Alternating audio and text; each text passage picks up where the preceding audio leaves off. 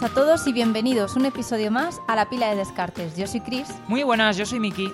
y aquí estamos tras haber tenido una semanita con un episodio un poco especial en el que hablábamos de un proyecto un poco distinto a los juegos de mesa, pero ya volvemos a tope con nuestro perfil jugón. Volvemos a topísimo sin descanso. Otra vez nuestro calendario habitual de cada dos semanas. Y para hablar de juegos de mesa, a tope. Eso es, a tope con el chope. Hemos jugado menos que. Yo diría que estas dos semanas hemos jugado menos que las dos anteriores, pero no porque hayamos jugado poco, sino porque las anteriores fue un desfase. Yo creo que no, ¿eh? Creo que no te acuerdas. No, no, no, no hemos jugado menos, ¿eh? No hemos jugado menos. Yo ya- No. Vivimos, en, vivimos tan rodeados por el mundo de los juegos de mesa que yo ya, no sé, pierdo un poco el, A el ver, hilo. es verdad que yo creo que mm, estás perdiendo el hilo y que no te acuerdas de lo que hemos jugado porque yo tengo la sensación de que no estamos dejando de jugar y te digo una cosa. Eh, a ver, tampoco esto puede ser. porque.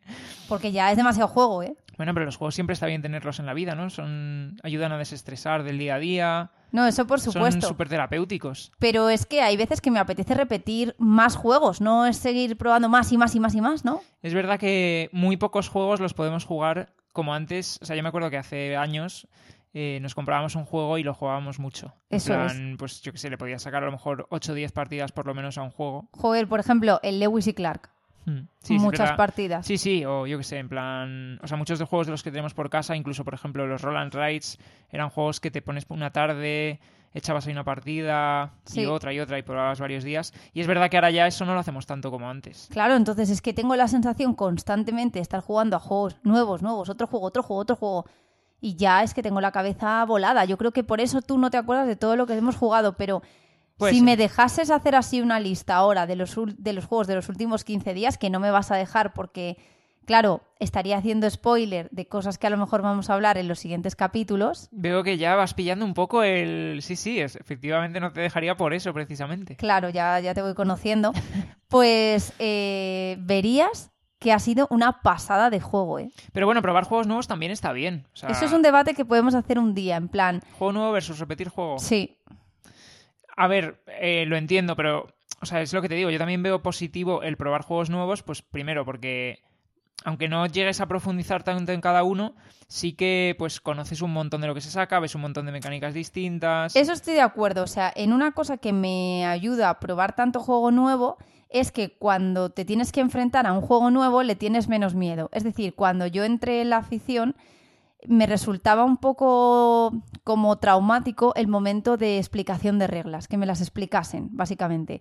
Porque era como, no voy a estar a la altura, no me estoy enterando. Veía que todo el mundo hacíais como, ajá, mm, sí, ah, y hacíais preguntas que era como, ¿cómo pueden estar preguntando esto si yo todavía no me he enterado de, de nada, de lo que se ha dicho?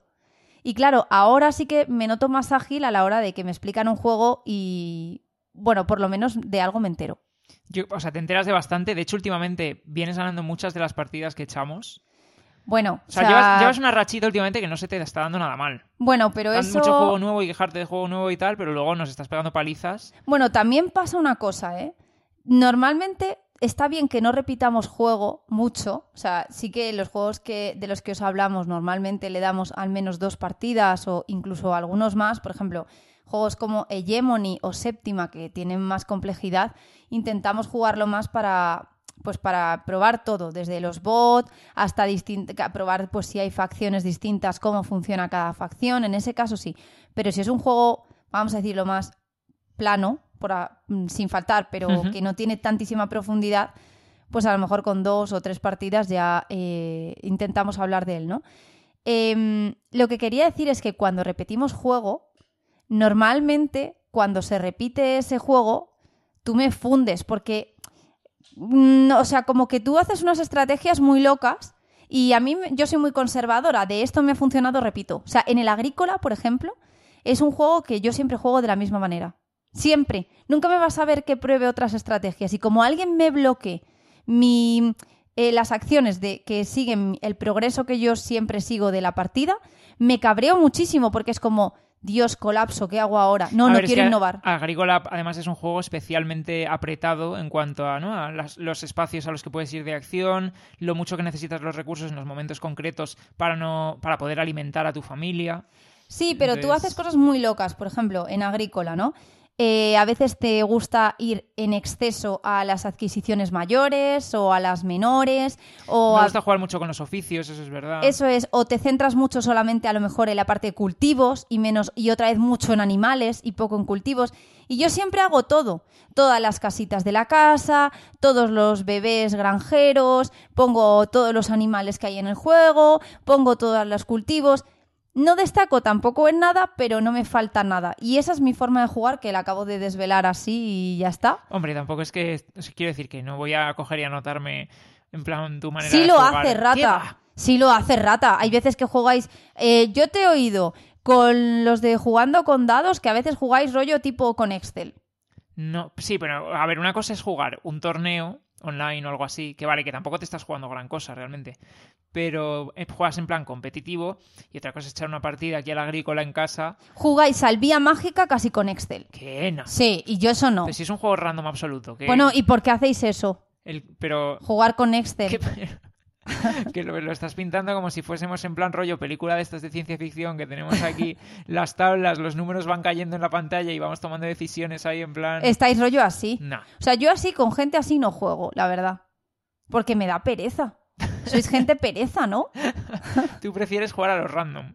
Pues sí, a que, oye, no me, a veces se te olvida qué acción ha hecho uno, pero eso es lo divertido. Pero que sí, sí, eso está bien, sí, yo eso estoy de acuerdo. Pues si lo único que pasa es que hablo de que cuando juegas más competitivo, lo suyo es jugar competitivo, ¿no? Otra cosa es que juegues en plan chill. Yo cuando juego chill no estoy con el Excel. No me vas a ver una partida en plan que estamos echando aquí en casa, lo que te digo, sacando un Excel y apuntando cosas. O intentando anotar mentalmente, vale, he hecho esto y he hecho esto. Sí, y tal. mira, No, eh, sí, no. sí, sí. Eh, bueno, es que no sé si puedo hablar de este juego porque no sé si lo vamos a hablar, vale. Sí, eh, estoy viendo en el guion que efectivamente lo vamos a hablar ahora, entonces puedo. Este es mi, mi grado de conocimiento del guion eh, hasta el momento de empezar a hablar. vale, en el arqueológico, juego de deducción del que hablaremos luego, eh, tú te anotabas lo que yo preguntaba. A ver, sí, otra A ver, eso. Eso no es normal. A ver, vamos a ver. Referencia. O vamos a, a tirar un poco hacia atrás.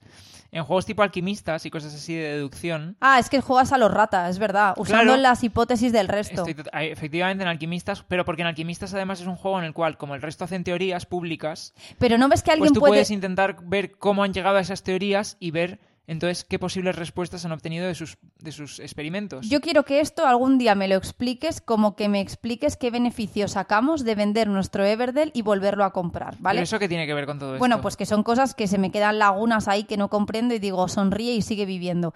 Pero eh, básicamente en Alquimistas, ¿eres consciente de que la gente puede estar poniendo teorías fake? Sí, pero no 100%. O sea, algo de fundamento tienen que tener porque si pues no tampoco... yo a veces he puesto teorías fake para llevarme el sello y tal, y, y era mentira y no tenía ni idea. Pues y luego cuando te las acaban refutando pierdes más de lo que ganabas por llevarte el sello. Y he jodido al resto. Bueno, depende de cuánto se fíen de tu teoría. Pero ¿qué quiero decir? ¿A dónde iba con esto? En arqueológico realmente, vale, yo me lo apuntaba porque venía con la inercia de, bueno, en los juegos de, de deducción me voy a apuntar lo que preguntan el resto, por si acaso. Pero luego no- acabas no utilizando nada de eso. O sea- no sé si a lo mejor habrá alguna manera de utilizarlo, pero en arqueológico lo veo mucho más Perdiste el tiempo, ¿no? Perdí un poco, el- bueno, más que el tiempo en plan, pues yo qué sé, el lápiz que utilicé lo desgasté un poco ¿Ves? más y ya está. Pues tu afán ahí de estar atento de qué hace todo el mundo te distrajo. Puede ser, si yo no te digo que Claro, no. juegas rollo Excel. Es que eso estaría. Yo lo prohibía. Tú lo baneabas. Yo lo baneaba. Yo, en plan, metería gente que esté hablando durante la partida, distrayendo, generar caos. generar caos. Y que la gente así no pueda. No pueda eh, ni pensar en lo que está intentando deducir. Sí, Qué random. sí soy. En fin.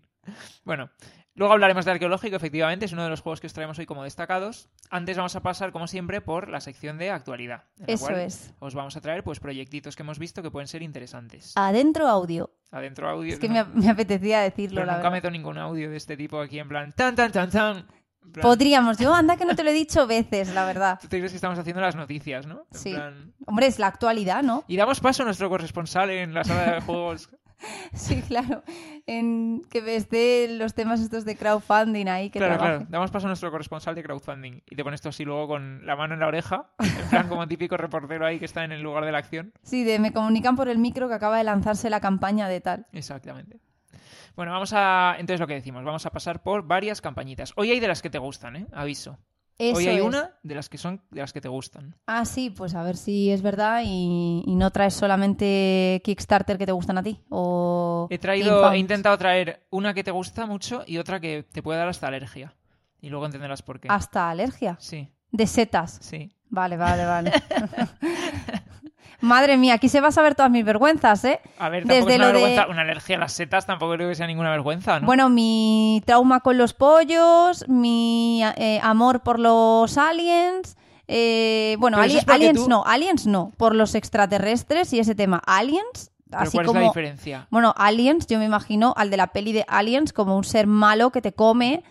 Que yo diría tal. que alien y extraterrestre son sinónimos. No, no, extraterrestre es un ser de fuera de la Tierra. Y, los- Y- y un alien también. No, un alien es un ser que te, te convierte. No, bueno, no, no tiene por qué. En esa película el alien era eso. Siempre Pero te Cuando convierte. hablas de un alienígena es un extraterrestre. Yo diría que son casi sinónimos, ¿eh? Para mí, el alien tiene una connotación de. Como de estos que tienen así, como los de Stranger Things que tenían. em, como. Pero sabes que no son reales los de Stranger Things. Sí, ni el de la peli de Alien. Que sepamos. No tenemos tampoco mucho más Vamos a no jugárnosla por si acaso el director de la peli Claro. realmente lo, había visto en su vida real y se basó en eso, ¿no? Eso es. Vale, vale. Bueno, pues vamos a los proyectitos. El primero que os traemos es un proyecto que está ahora mismo en GameFound y de Mindclass, que ya sabéis que es Pedazo editorial. editorial muy tocha que saca juegos muy tochos. Entre ellos, pues por ejemplo, el Séptima, que lo hemos hablado recientemente. O el Tricerion. O el Tricerion, el Anachrony, el Voidfall o el Perseverance, capítulos 1 y 2. Porque precisamente la campaña que está ahora mismo en GameFound es Perseverance, capítulos 3 y 4. Entonces, bueno, ¿qué es Perseverance? Pues Perseverance es una saga de juegos de mesa que incluye cuatro juegos, es decir, digamos que ahora estamos, este proyecto de los capítulos 3 y 4 son los dos últimos juegos, que son dos juegos enteros, cada uno de ellos, solo que los han sacado pues en dos campañas y cada campaña incluía dos juegos. Y todo sigue como la misma historia y el mismo universo, por así decir, ¿no? En el, en el 1 y en el 2, pues digamos que la temática era pues en el 1 habíamos llegado, eh, los humanos habíamos llegado como a una isla que estaba poblada de dinosaurios y entonces era como una especie de defensa de la base en la cual pues nos van viniendo hordas de dinosaurios y teníamos que defendernos. En el 2 lo que ya pasaba era como que habíamos conseguido resistir esa oleada inicial y entonces empezábamos como a construir nuestra base y poníamos edificios, íbamos avanzando y demás. Sí. Y entonces luego ahora pasamos al 3 y al 4, que la temática pues avanza un poco más. Pues eh, bueno, eh, primero comento un poco acerca de la campaña, ¿vale? Por si os interesa. Son, lleva 472.000 euros recaudados Madre mía. y le quedan 11 días, ¿vale?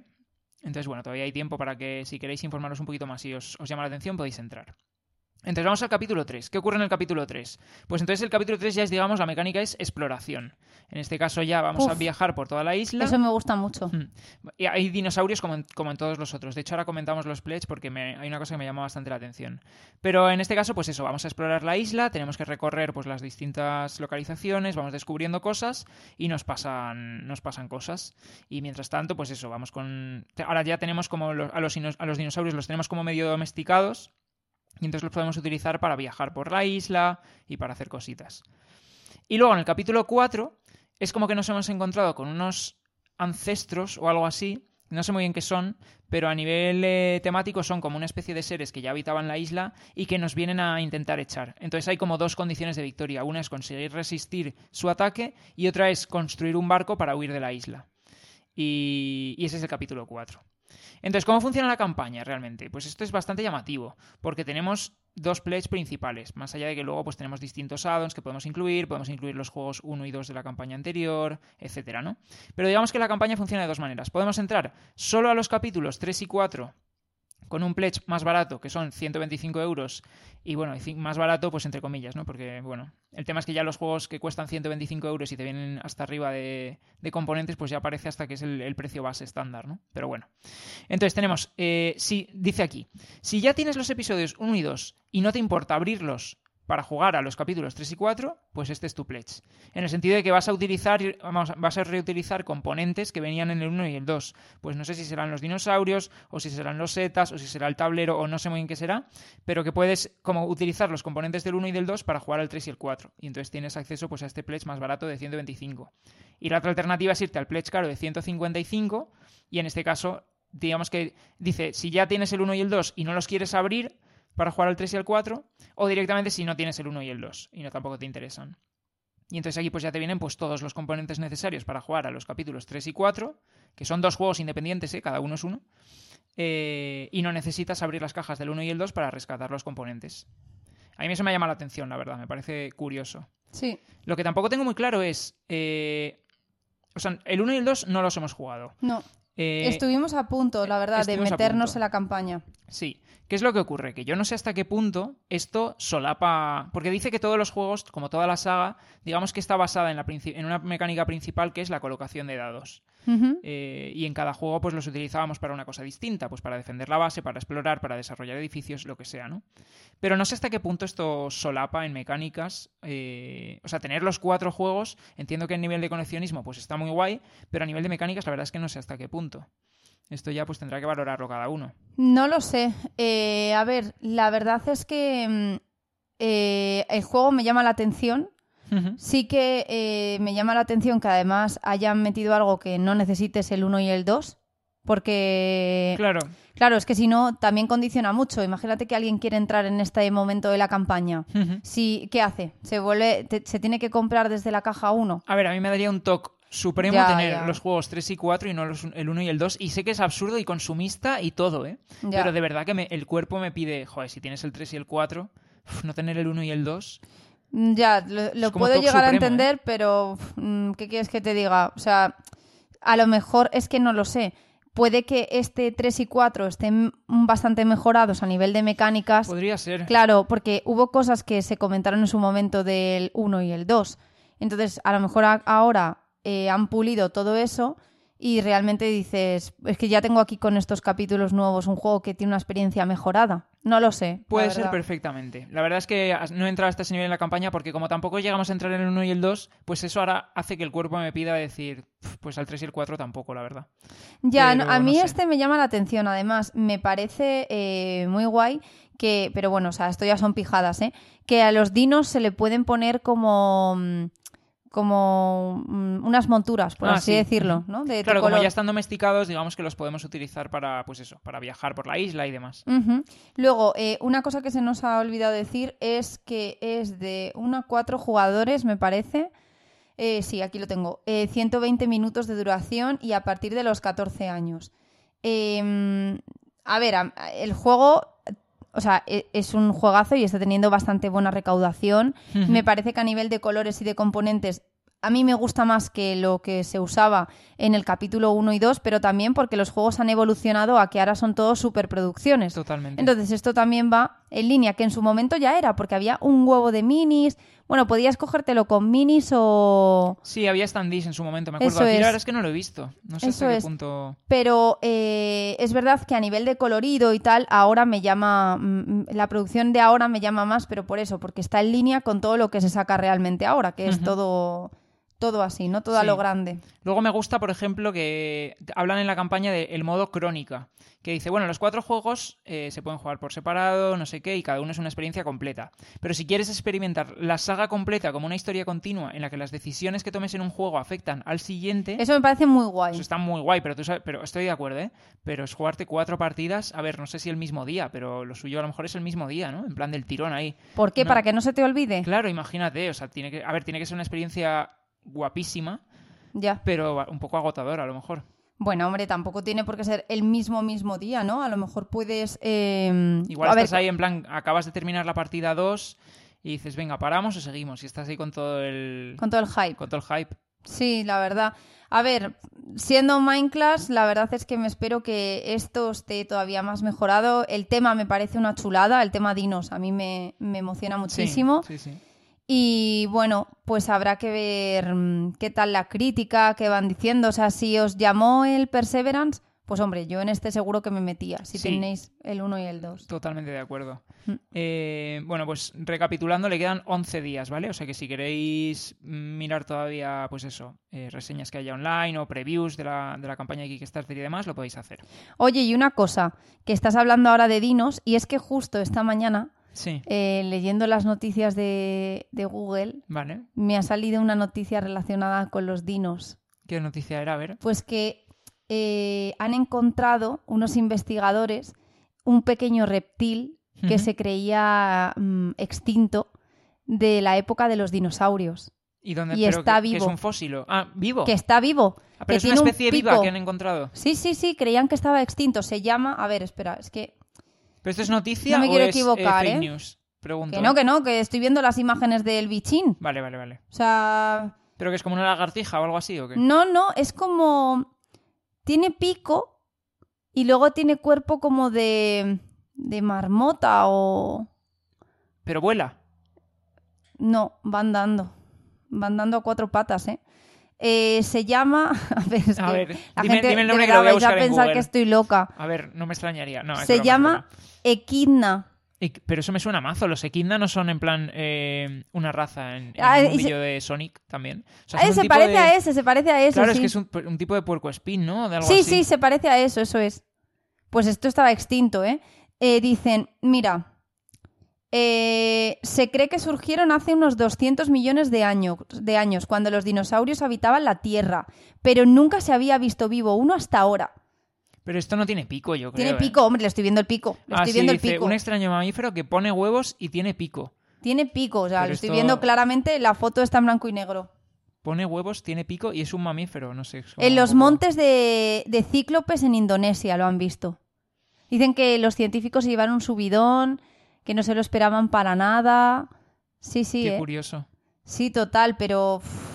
Eh, mira, justo, tiene púas y pelaje. Sí, sí, sí, es casi parece un, erizo, un puercoespín o algo así.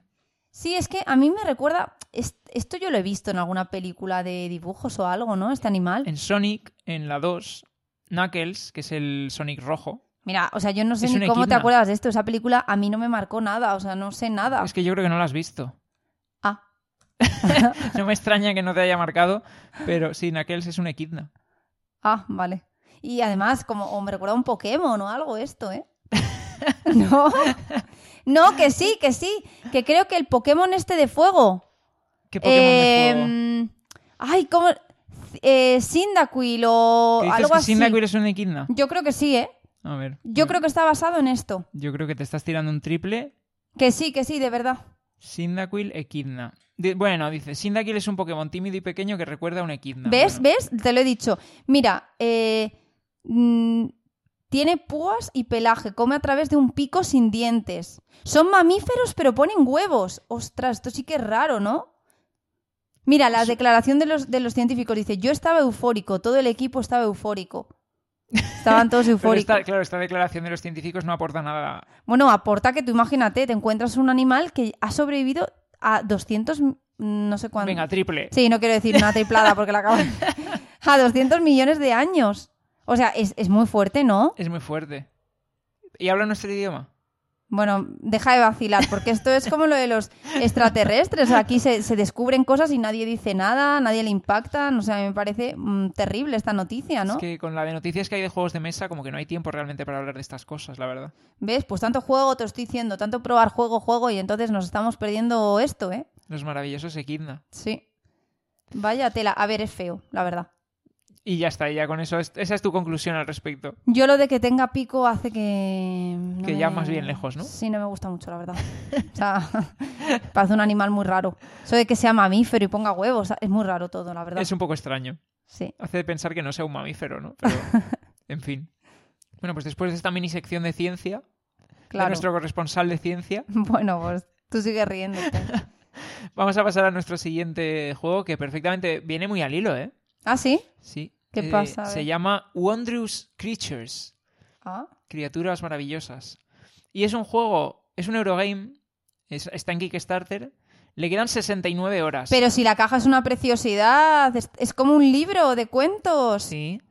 Entonces, le quedan 69 horas. Solo vais a poder acceder, pues, los que nos escuchéis muy, muy tempranito. Pero no, bueno, porque siempre suele haber... eh, Late pledge. Claro, Sí, puede ser. no asustes. Lleva anda. recaudados eh, 195.000 euros. No está nada mal, ¿eh? No está mal. Y es un Eurogame en el cual, a nivel mecánico, lo primero que. O sea, la- el principal atractivo que tiene este juego, en plan, la principal innovación, es que tú colocas trabajadores en el mapa, pero no vas a hacer una acción de donde coloques el trabajador, sino que los trabajadores, imaginaros un mapa compuesto por hexágonos, ¿vale? Tus trabajadores ocupan dos hexágonos adyacentes. Entonces vas a activar las acciones de alrededor de esos dos hexágonos. Entonces, en función de cómo orientes el trabajador, pues vas a tener acceso a unas acciones o a otras. ¿Y luego qué vamos a hacer pues con todas esas acciones? Pues aquí es ya donde entra lo que a ti te flipa, ¿no? Que vamos a conseguir criaturas nuevas, las vamos a ir col- colocando en nuestra zona de juego y van a ir interactuando unas con otras. Un poco tipo Everdell. Pero a ver, dice que es eh, un juego de colocación de trabajadores, Sí, vale, que tiene más de 100 cartas diferentes de criaturas. sí, pero eso me parece que quiero decir. Bueno, que- a mí eso me aporta, la verdad. Bueno, pues a mí ya me parece el típico argumento de que, que me aporta poco. Que po- no sé. A mí bien, bien. De 1 a 4 jugadores, más de 14 años y de 40 a 80 minutos. Bien, esto pinta bien porque tiene pinta de Family Plus, ¿no? Correcto. Uf, una cosa. Sí. Los meeples de dragoncito acuático Sí. me gustan mucho. Ahora, los meeples de humano son un poco creepy. Pero que mola porque se montan encima de los. Eso sí, pero la niña esta tiene una cara creepy, la del meeple, que... Bueno, pero no pasa nada si es creepy. O sea, es- tienen sonrisas un poco extrañas y ya Muy está. rara, ¿eh? O sea, si es que parece que tiene solo... Está la niña sonriendo y como solo con un diente, un paleto. Luego hay otra cosa que no sé si te va a gustar mucho. Vas consiguiendo huevos y consigues que eclosionen. Uf. Y entonces pues nacen criaturas de esos huevos. Y entonces la- ya las mandas a tu área de juego y no sé qué. A ver, las cartas me parecen bonitas, pero espera, no me quiero dejar llevar por el arte. Dice que eh, es una isla misteriosa llena de animales fantásticos que hay que descubrir. Eh, a ver, ¿qué más? ¿Qué más podemos sacar de aquí?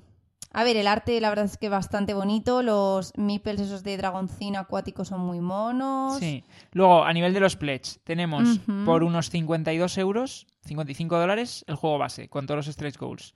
Y por 81 euros, unos 86 dólares, con una expansión que se llama Bestias, no sé, Gargantuan Beasts, Bestias Garganteas, no sé. Eh, y componentes mejorados. Dicen que es un juego familiar, que esto nos lo, estamos, nos lo estábamos esperando. Yo creo que sí, que es un juego familiar, familiar plus.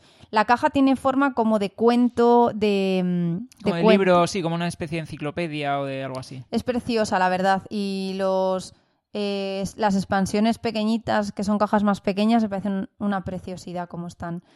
Eh, eh, eh, eh, ¿Qué más? Mira, por ejemplo, la, la- la expansión esta de Bestias Gargantuas te viene con unos con nuevos capitanes, que son como los meeples, y hay uno que es un mago, otro que es un caballero, otro que es como un pirata. Puf, y hay unos que dice que son exclusivos de la campaña, unos regalos exclusivos para los backers, que es como un unicornio, la verdad.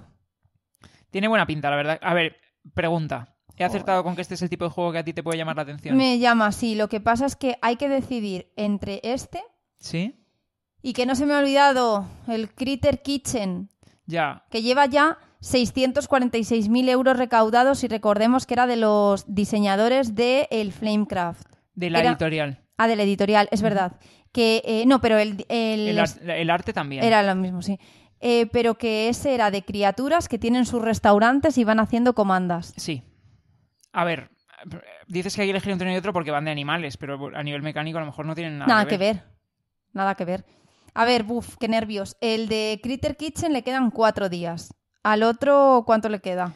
Le quedaban 69 horas. O sea, menos de tres días. Vale, yo me comprometo a que hoy tenemos que ver un vídeo y decidir. A ver, a priori, Sí. No sé, no quiero tampoco decir algo así que me arrepienta. Eh, Como ya ha pasado alguna vez en el pasado. como ¿no? ha podido pasar, eh, pero el Critter Kitchen me llama un poco más. Sí, ¿no? Puede Sí. ser. A lo mejor estás dejando pasar un juegazo, ¿eh? Ya, la verdad es que eso me está dando un poco de FOMO. FOMO, para los que no lo sepáis, es Fear of Missing Out. Que simplemente es como miedo a perdértelo, ¿sabes? En plan, meterte en la campaña por Dios mío, esto puede que sea la caña. Sí, o me lo pierdo y luego ya no sale, vete tú a saber, ¿no? A ver, como siempre, opinión de Rado eh, súper exaltada, ¿no? Que dice que eh, es un amazing idea, eh, que dice que da una vuelta de hoja a la colocación de trabajadores, con eso de que ocupas el doble espacio. Claro, esa es un poco la gracia a nivel mecánico, yo creo. Mm. La, la propuesta así más innovadora. Pues nada, se llama Wondrous Creatures. Deletreo un poco porque Wondrous puede ser un poco W-O-N-D-R-O-U-S, aunque tendréis el enlace. Bueno, en el enlace no, tendréis el nombre en la descripción del podcast. Y para el que le interese, pues eso, 69 horas, pues estamos a- grabando esto un domingo, pues hasta el miércoles más o menos. A ver, y re- eh, que recordemos que nos hemos metido en el Dragon Eclipse Sí. con bastante... Que a lo mejor ya tenemos dosis ¿eh? de animalitos. ¿o No, no, no tenemos dosis de No te- animales. Eso nunca, nunca satura, ¿no? Nunca. Además, como esto falta como, no sé, dos años para que nos llegue, es que luego te llega y dices, ah, no me acordaba ya de ello. Ya, totalmente. Eso es lo malo de Bueno, pues como si fuese un regalito de Navidad que no te esperas. Eso sí que es verdad, la verdad. Nada, dicen que fluye muy bien. Como por ejemplo el, el Destiny's Bosque Yo Brujo que nos ha llegado recientemente. Ah, hay que jugarlo, ¿eh? Hay que jugarlo, vaya. A mí me ha hecho ilusión que llegue ya, la verdad. Sí, sí, la verdad. Eh, vale, pues bueno, vamos a pasar a la tercera campaña que os traemos hoy, que esta es la que te podía dar un poco de alergia, no porque el juego sea malo, sino porque va de setas, básicamente. Hablamos de Undergrove, diseñado por Elizabeth Hargrave y Mark Wooton. Eliza- Elizabeth Hargrave eh, ya lo hemos comentado alguna vez, pero bueno, diseñadora de Wingspan, de Mariposas y, por ejemplo, de The Fox Experiment también. Ah, bueno, esta- estaba en plan, mm, vale. Y cuando ya has dicho Fox Experiment, he dicho, ah, Y la campaña, bueno, le quedan 26 días, esta ha salido hace bastante poquito, y lleva recaudados ya 260.000 dólares, para que veáis un poco el nivel. Y la publica la campaña AEG, pues muy conocida por muchos juegos. Vale, entonces era juegazo. Eh, Entonces, además, ¿de qué va? Dime, dime. Perdona, eh, juego de 1 a 4 Ah, sí. jugadores, 60 minutos de duración.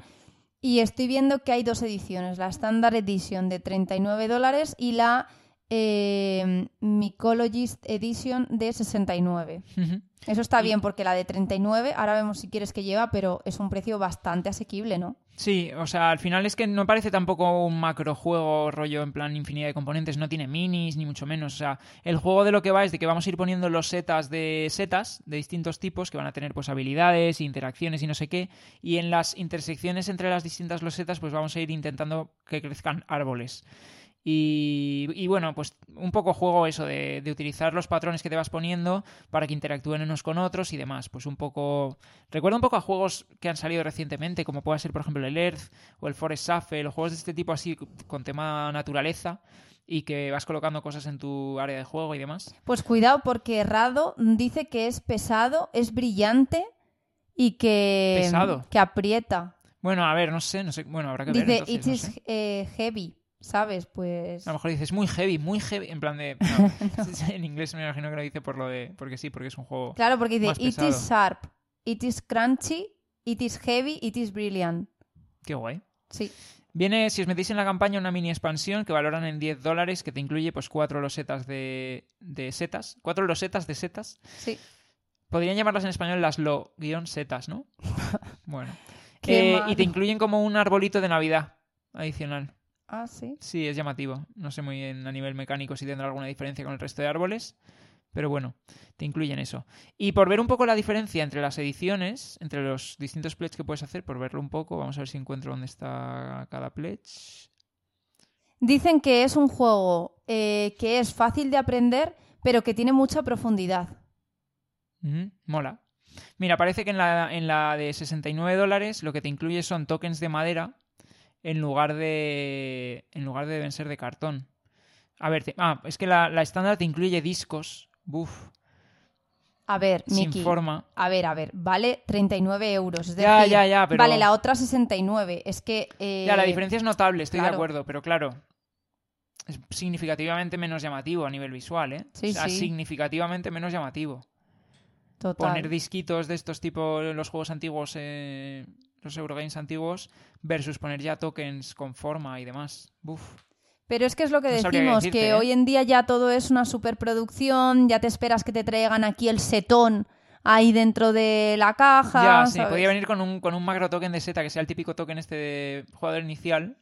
Claro, claro, sí, ya me lo imagino. Una y entonces, real. y querremos luego que el precio sea 20 euros, ¿sabes? Sí, sí, puede ser, sí. Nada, pues eh, por si os interesa, yo imagino que este a nivel de mecánica seguro que funciona bien por, por las personas que están detrás. Y se llama Undergrove. Mm, Tendréis el nombre en la descripción eh, para que lo consultéis. Y le quedan 26 días todavía. Y lleva ya delante. 261.000 euros recaudados, que no está nada mal. No está nada mal para el tiempo. Aunque, no sé, no tengo ni idea, ¿eh? Pero yo creo que, o sea, este sí que está en retail, estará en retail, Seguro, ¿no? 100%. Claro. 100%. Lo que no sé es qué edición llegará a retail, pero yo me imagino Bueno, no lo sé, es posible que solo llegue a la estándar, no lo tengo claro.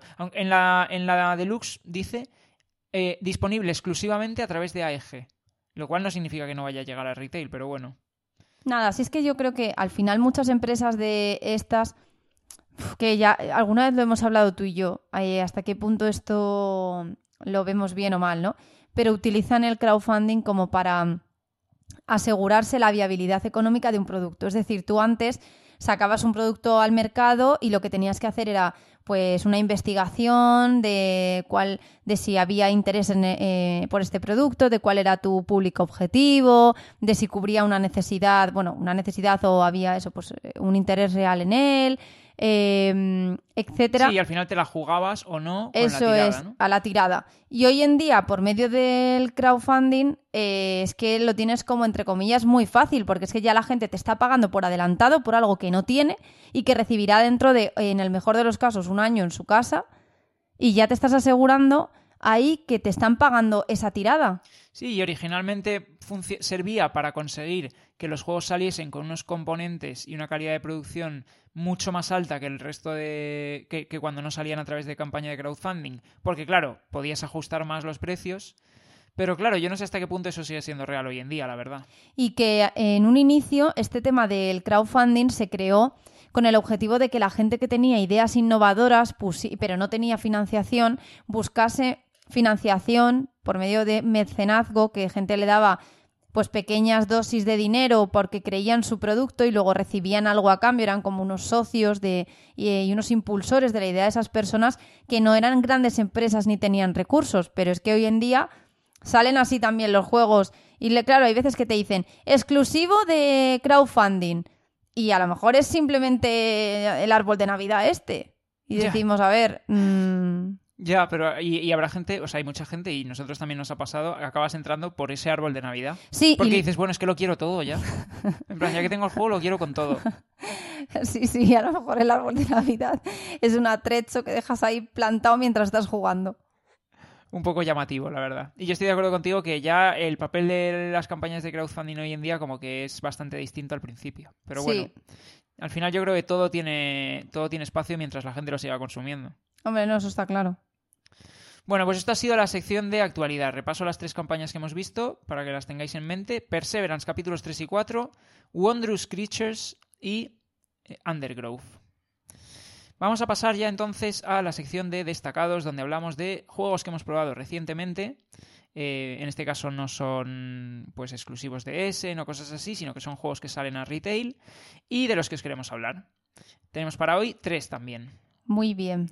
Entonces vamos a pasar al primero de ellos. Eh, es un juego eh, de 1 a 4 jugadores, 45-90 minutos, por ahora todo eso bastante estándar.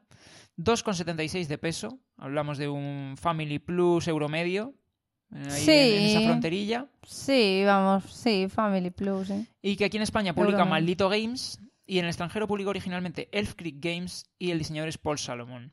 Es un juego que ha tardado varios años en, llegar aquí a España. Oye, te llamas, eh, bueno, te apellidas mejor Salomón y Sí. como que nadie te tose, ¿no? ¿Por qué? Te lo ¿Por dije- El, ¿Por el rey Salomón? ¿O por qué? Claro, o como te decía el otro día, si alguien se llama Ramsés, Ya, es como... un nombre poderoso, ¿no? Ojo, ¿eh? Que no soy... No, no soy cualquiera, soy Ramsés. Sí, la verdad es que hay nombres que son más potentes, Sí, la verdad. no como Miguel. Sí, lo del tuyo... lo dejamos ahí. Me parto. Bueno, pues este juego es Honey Buzz y es un juego de abejitas. En este juego somos abejas contables y entonces eh, la reina ha decidido que quiere abrir un mercado de miel para venderle miel a, los osos del bosque, a los zorritos y a otras criaturas. Y entonces, pues nosotros como abejas contables, pues nos han puesto al cargo de hacer un imperio económico alrededor de, de esta, de la producción de miel y de su venta. Entonces, pues lo que vamos a ir haciendo es eh, ir construyendo nuestro panal poco a poco, colocando losetas hexagonales, y entonces en este panal, conforme lo vayamos construyendo, pues vamos a ir formando de forma natural agujeros, huecos en el centro.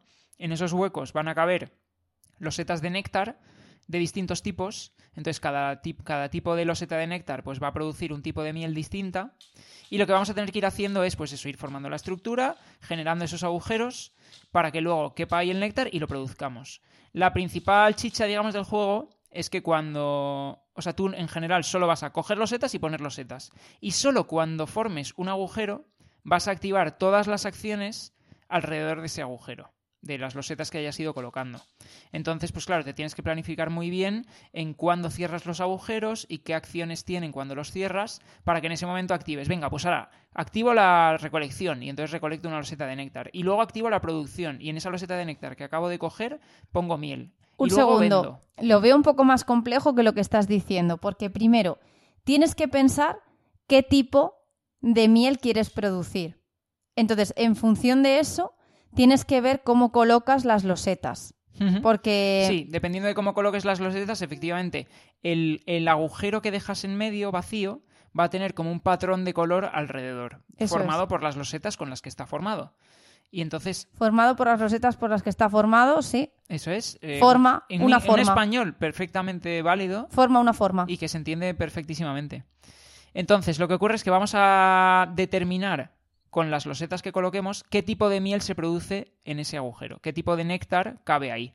Estoy de acuerdo contigo que tienes que planificar eso bien para que luego ya cuando vayas a recolectar ese néctar te quepa y no, y no tengas que irte a un néctar que está en la otra punta del mapa y entonces por el camino pues tengas que gastar más dinero para llegar a él, etcétera. Eso es. Entonces, por un lado, tienes la decisión de qué tipo de miel quieres eh, producir. Luego, coger las losetas de la acción que quieres tener eh, alrededor de ese hueco, porque son las que vas a activar cuando coloques la loseta de miel en ese hueco. Ajá. Y luego posicionar a tu abeja o tu recolector, no sé cómo llamarlo, sí, el, el recolector eh, en la loseta eh, de miel de néctar. de néctar que vas a poner en el agujero que has creado. Todo esto es lo que tienes que hacer. Y luego, Sí, pero quiero decir, es que yo creo que ha pasado, porque en, en re- en recientes partidas que hemos jugado y con distintos grupos, tú has tenido la impresión de que es un juego que, que tiene una P increíble y a mí, A y en ver. cambio nuestra, mi partida voló. vamos a ver. no sé muy bien qué pasó. Vamos a ver. Lo jugamos tú y yo Sí, y a mí me parecía un juego de una P tremendo. O sea, pero si eh, me ganaste además. sí, pero bueno, pero bueno, pero me tuve que estrujar el seso. O sea, este juego era como Puede que tenga que ver complejo. con algún con tus temas de visión espacial. Bueno, eso también. O sea, para empezar, claro, mm, yo tenía que estar todo el rato dando la vuelta a la loseta para arriba, para abajo, para ver cómo tenía que ir colocada para formar el hexágono. Fue un poco lamentable. Sí, lamentable. Llamémoslo así. Pero bueno, eso aparte. Pero nuestra partida, claro, a mí me resultó muy tensa. O sea, de un euro tenso. A ver, Tenso tipo de White Castle, donde estoy todo el rato pensando qué tengo que hacer. A ver, es como una carrera el juego, porque realmente lo que dispara al final de partida es una de dos posibles condiciones. O que se acaben dos de las tres pilas de pedidos de miel que podemos entregar, que cada pedido pues te pide, por ejemplo, pues dos tipos de miel, ¿no? Y entonces tú lo entregas y ya está, y lo has- te lo quedas. Y entonces esas pilas de pedidos se van acabando, cuando dos de las tres pilas se acaben, la partida se termina. O bien, el valor de cada tipo de miel en el mercado va a ir bajando conforme vendamos miel de ese tipo. Pues cada vez que tú colocas de esa miel en el mercado, digamos que baja el precio. Cuando todos los tipos de miel menos uno estén en su valor mínimo, la partida se termina también. Sí. Entonces, ¿qué ocurre? Que si vendes muy rápido y eres capaz de entregar pedidos muy rápido, pues tú vas a haber conseguido hacer muchas veces eso y los demás jugadores menos. Al final el número de pedidos que se pueden completar o el número de ventas que se pueden hacer es limitado. Pero es que luego hay otra variante más. Es que, o sea, dentro de otra, otra complejidad más del juego. Y es, tú al final, como vas consiguiendo las losetas que vas poniendo en tu panal y son las que, o en, en tu, panal, Sí. en tu colmena o lo que sea, en tu panal, y vas formando estos huecos, etcétera, es porque tú tienes unas abejitas Mipel que son las que colocas en un tablero, que esa es la parte como de colocación de trabajadores, Sí. y te llevas las losetas. ¿Qué pasa? Que si tú te quieres llevar la acción, por ejemplo, de eh, voy a poner de mercado, que es la que te permite cuando la activas porque has completado el, el hexágono, eh, activas en mercado, que es con lo que tú vendes en mercado o completas un pedido. Eh, dices, yo quiero llevarme una loseta con un icono de mercado.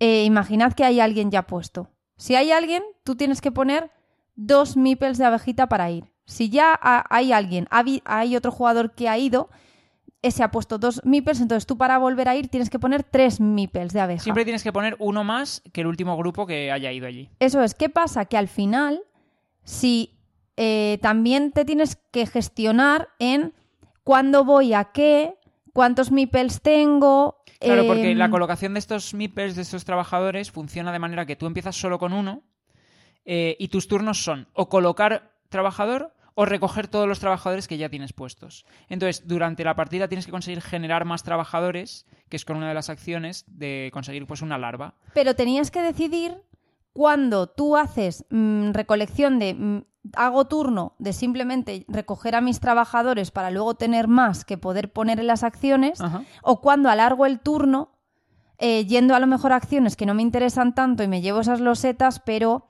eh, sigo poniendo trabajadores más en la mesa. Puede ser. También es cierto Yo tuve que- esa sensación. A ver, ¿eh? a mí no me dio sensación. O sea, hay dos, dos, tabler- dos lados del tablero de acciones. Está el de dos jugadores y el de tres y cuatro. En el de 3 y 4, a 3 y 4 yo he tenido esta sensación y de Pues tú hecho... imagínate entonces a cuatro, porque realmente a tres, yo creo que el- a- a- yo no he tenido tanta sensación de que. O sea, sí que tuve que ir con dos abejas. Incluso una vez tuve que ir con tres, pero mm, alguna vez con dos y la mayoría de las veces con una. Entonces, tú imagínate a cuatro jugadores que ahí sí que se tiene que petar eso una barbaridad. Porque Sí. ahí sí que son el mismo número de casillas. Quiero decir una cosa, nosotros lo hemos jugado a 2 y a 3. Ujú. Eh, a 2 lo hemos jugado juntos, a 3 lo hemos jugado cada uno por separado en un grupo de tres personas. Entonces, a mí el juego me parece que... eh, a ver, bueno, ya adelanto mi opinión. Me gusta muchísimo. A mí- este es un juego que me gusta mucho como euro.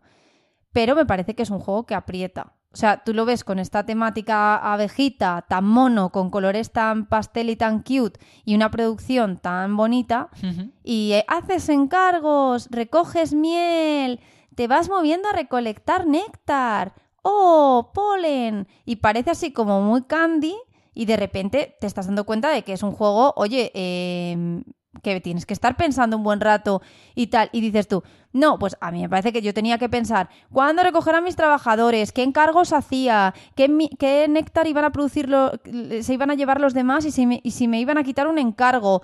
Vamos, yo era un sin vivir. A ver, que sí, que sí, que estoy, o sea, estoy de acuerdo que es, o sea, yo la sensación que tenía es de que tienes que optimizar todos tus turnos el máximo posible Sí. porque la, porque es, o sea, no es un juego de carrera que el primero que llegue al final gana, No, pero sí que es verdad que, que es lo que te digo, que los recursos que dan puntos, que al final son las ventas o los pedidos que entregues, se acaban. Bueno, perdona, y que luego hay objetivos que sí que te premian por ser el primero en. Sí, es verdad que luego hay torneos que son pues, carreras por ser el primero en conseguir algo o de final de partida por ser el que más ha conseguido de algo. Eso es. Entonces, yo lo estaba comparando con el de White Castle, que lo hemos jugado como más recientemente, un euro que hemos jugado más recientemente. Sí, Y estoy viendo que este tiene el 2,76 de nota en BGG. de peso. Eh, perdona, sí. Y el de White Castle tiene un 2,99. Andan muy parecido.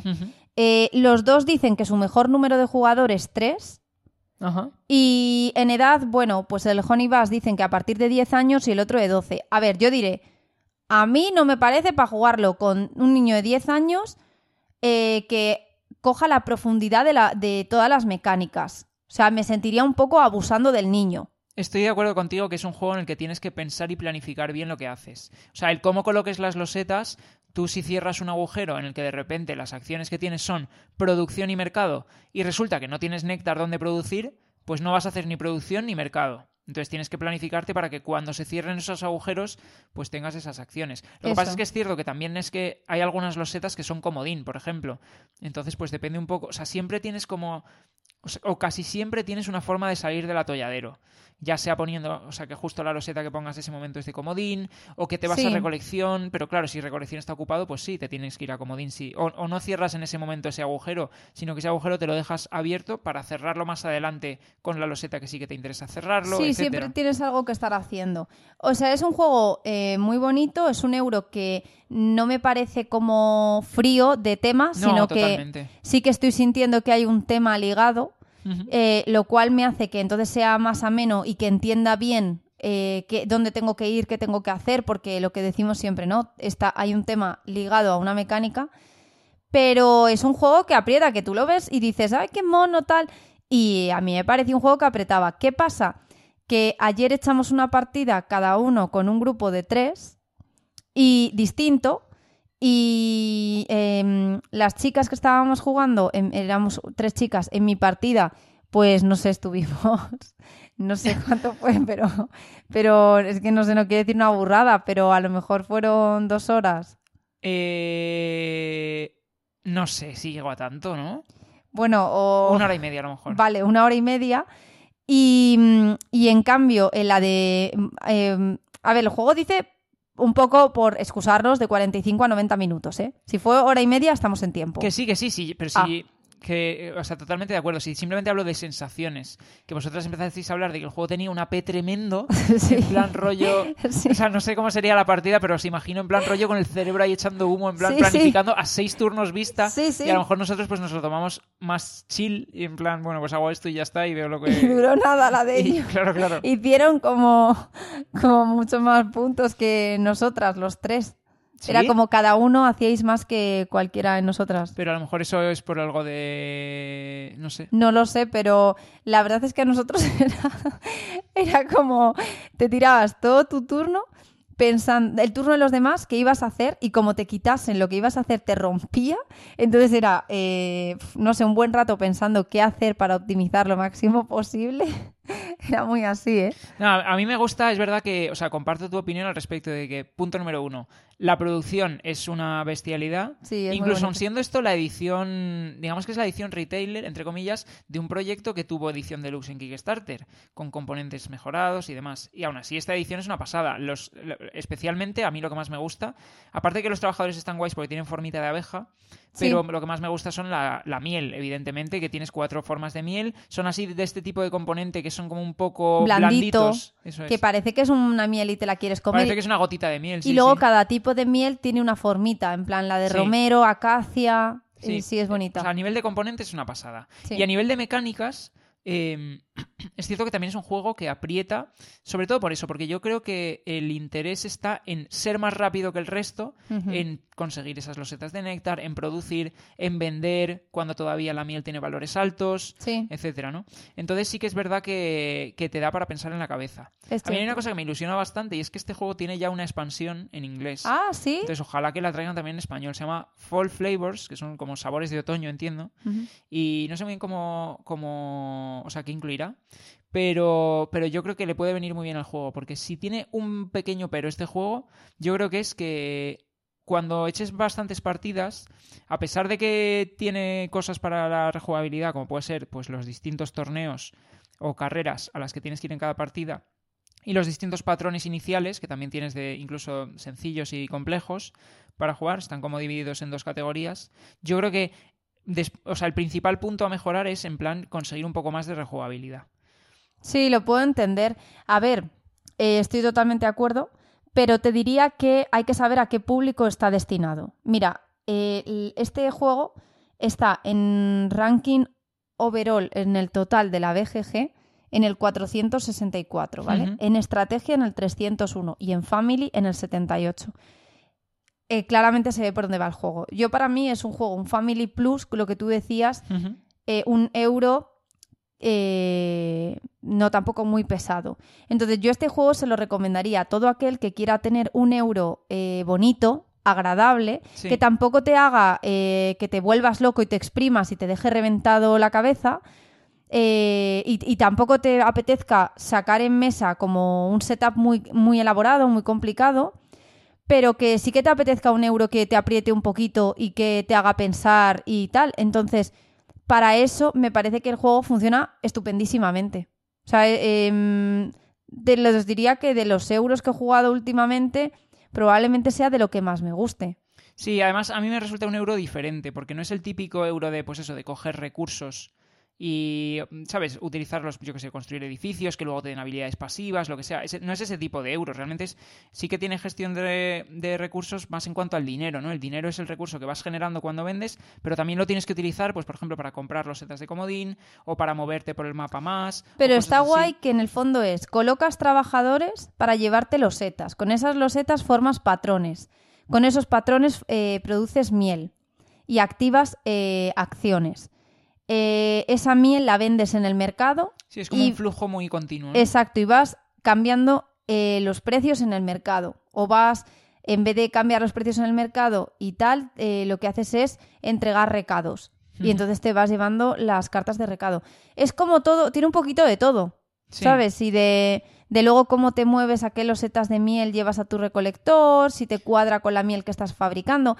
Tiene como cositas de todo que me parece que es lo que digo, es eh, un Family Plus en euro eh, agradable y que me parece que te aprieta, te hace pensar, tampoco es un juego que digas eh, no tengo que pensar nada, entonces no, no tienes ninguna posibilidad, la verdad. A mí a nivel mecánico lo que más me llama la atención, la mecánica o la parte de la mecánica que más me gusta, es esa formación de la estructura del panal con las losetas que vas colocando y entonces vas cerrando agujeros y cuando cierras un agujero activas las acciones. Hasta ese momento no. Entonces, pues eso, te puedes planificar bien en plan diciendo, vale, pues voy a colocar esta loseta aquí porque luego la voy a cerrar por aquí. Y eso me va a permitir tener acceso a este tipo de néctar concreto. Entonces, ¿me interesa cerrarlo ahora? No, tal. Bueno, pues entonces ahora construyes por este otro lado del panel. Y luego, dependiendo también, por ejemplo, de los torneos que salgan, hay algunos que te premian por tener líneas de néctar seguidas o grupos en, como en bloques de tres y cosas así. Que te condiciona entonces la partida. Sí, sí estoy de acuerdo. Eso está guay. Eso está guay, ahí viene más la rejugabilidad.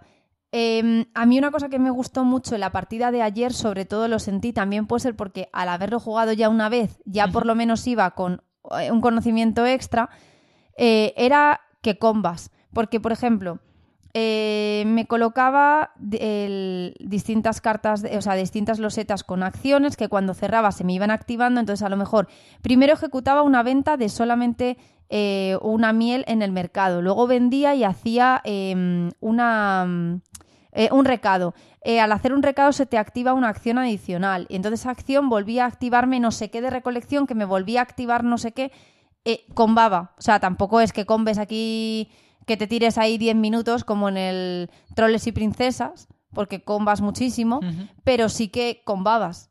Y entonces es todo lo que digo, es, es un euro que hasta en el combo tiene todo, pero tampoco a mucha escala, sino en una escala comedida que es agradable, bastante agradable de jugar. Estoy de acuerdo. Y lo que decimos, una producción que ayuda mucho a que todas esas mecánicas se entiendan mejor y todos, ¿sabes? Que te ayuda a comprender y a entender muy bien el juego desde el principio. Sí. Así que nada, esto es Honey Bass, que como comentábamos, lo publica aquí Maldito Games. Y nada, está ya disponible desde hace un par de semanas, yo creo, en tiendas. Sí. Venga, pues vamos a pasar al siguiente. En este caso es una nueva edición de un juego que ya lo petó muchísimo. Hace creo que es eh, hace creo que cinco años más o menos. Que este es de mis juegos favoritos. no sé si fue en 2017 o en 2018 que salió este juego originalmente y supuso pues una revolución en su género, por así decir. Y desde entonces pues se convirtió en uno de los juegos más importantes de, de, todo, de todo un género y era de los roll and write, o en este caso flip and write, porque lo que hacíamos es dar la vuelta a unas cartas y entonces cada jugador toma una decisión de lo que ha salido en esas cartas para anotar en su hoja. Em, originalmente era un juego de 1 a 100 jugadores porque las hojas en las que escribíamos pues venía con 100 hojas y por lo tanto podían llegar a jugar 100 personas a la vez, cada una con su hoja.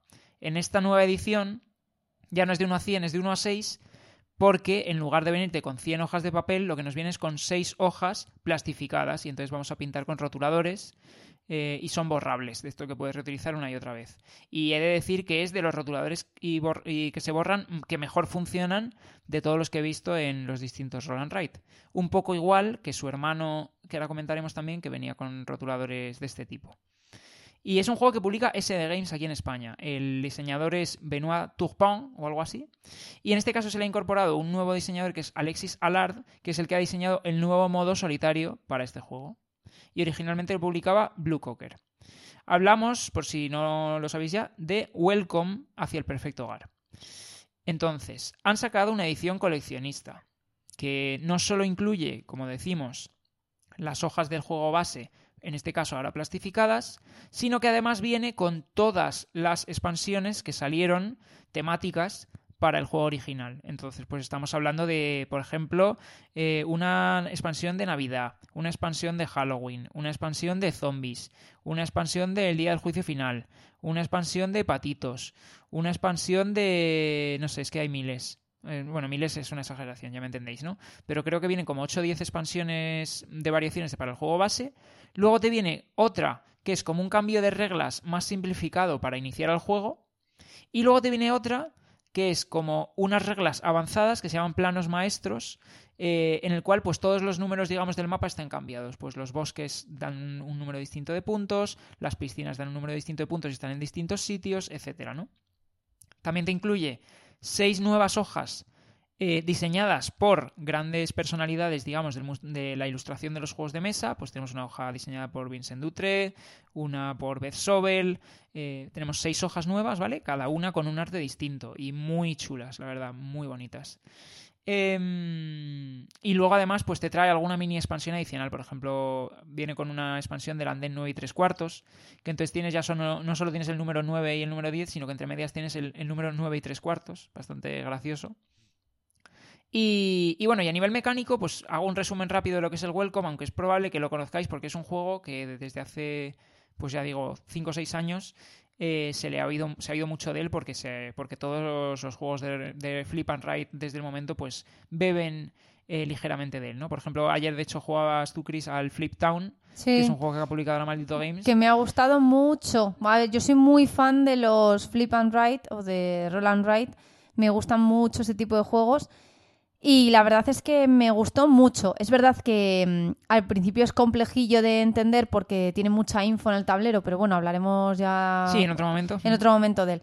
Pero yo es que con el Welcome tengo especial debilidad. Es verdad que el Welcome normal, vamos a decirlo así, sin este pack de coleccionistas, sino como estaba, llega un momento que, o sea, no te cansas de jugarlo, pero llega un momento que, mm, que como cuando salió el Welcome to the Moon era como un aire muy fresco, muchas posibilidades, nuevos mapas, me pareció todo súper innovador, en plan la campaña, em, me parece muy bien cómo te van introduciendo cada nuevo mapa en la campaña, cómo luego ya se empieza a desarrollar y pones lo aprendido en juego, abres cajitas, eh, me gustó mucho. Además, que dices, ¿cómo pueden hacer de algo que ya está muy manido en este juego? Que tenga sensaciones tan distintas en cada mapa de Welcome to the Moon. Y ahora con la edición coleccionista, el Welcome eh, to el Perfecto Hogar, eh, me parece que es el, el, hacer que ya no te canses nunca, nunca, nunca de ese juego. Que no te ibas a cansar porque es un juego muy bueno y que siempre funciona muy bien con jugones y con no jugones. Pero ya con esto es que por ejemplo, yo que he jugado a la de a la de Halloween, me parece que está muy guay esa expansión. Sí, todas, cada mapa te mete como una especie de mecánica añadida. La base siempre es la misma, ¿no? La base es la típica de tenemos tres calles, tenemos que ordenar los números en las calles eh, en orden siempre ascendente en cada una de ellas. Y entonces en cada turno vamos a elegir una combinación de número y efecto y es la que vamos a anotar. Y entonces, pues por ejemplo, podemos poner un 10 con piscina, o un 8 con bosque, o un 7 y ponemos una valla o un 5 y mejoramos el valor de todas las parcelas de tres casas. Cosas de ese tipo, ¿no? la mecánica esa siempre va a, existir en todas las variantes que estamos comentando que vienen en la edición coleccionista. Pero cada mapa te incluye pues una regla adicional. Entonces, pues yo qué sé.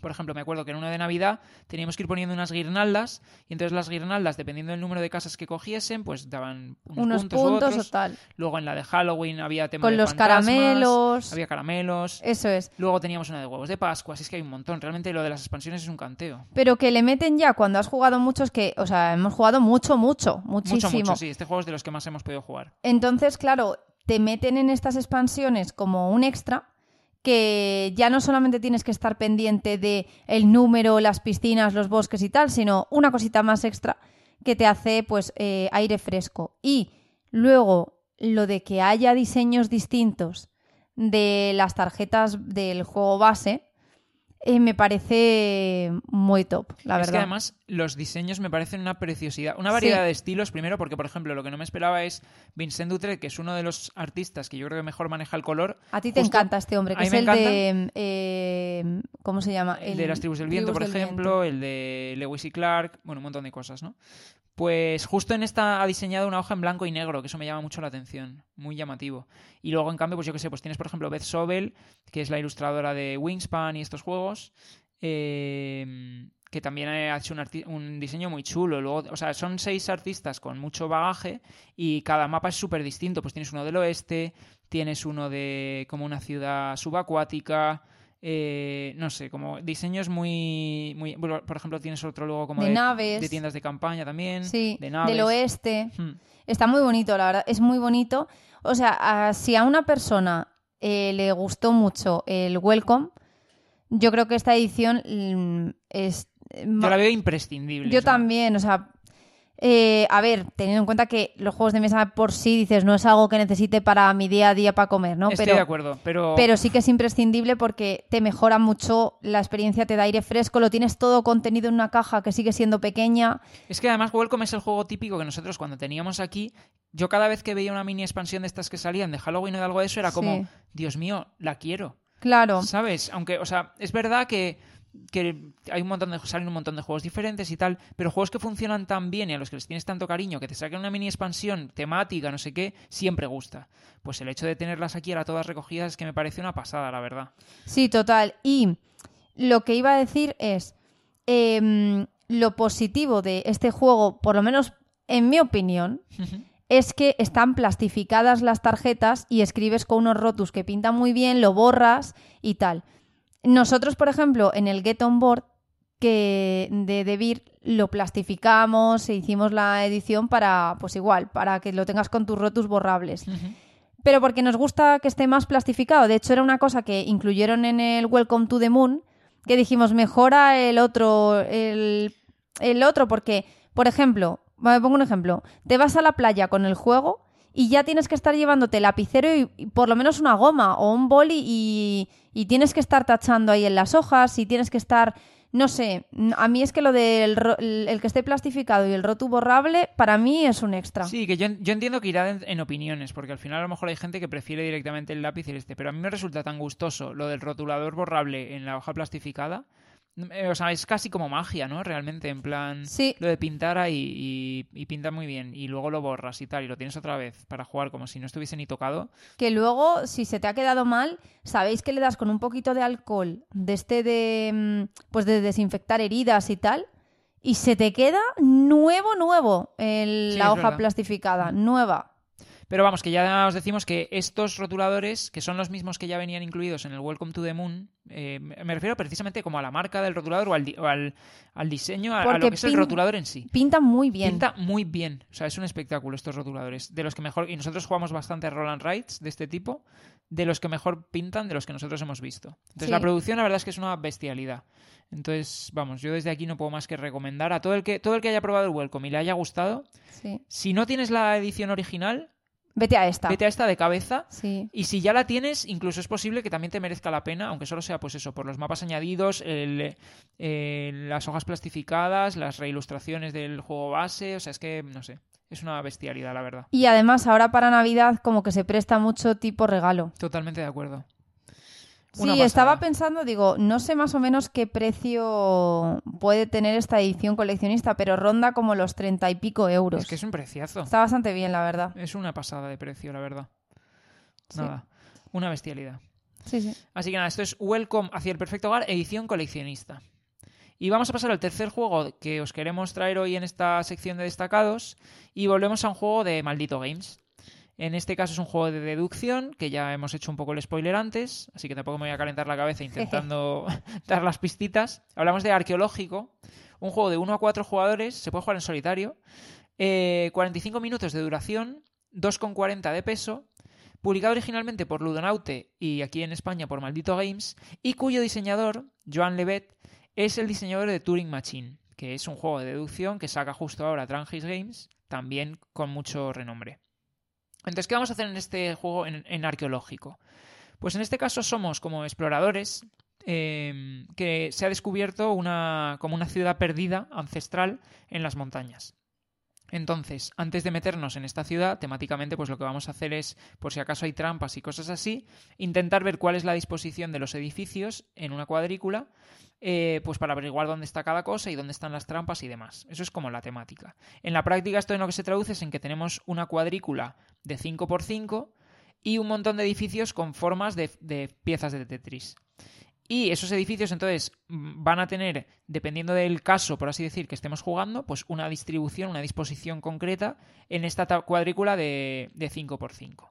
Y eso es lo que tenemos que averiguar.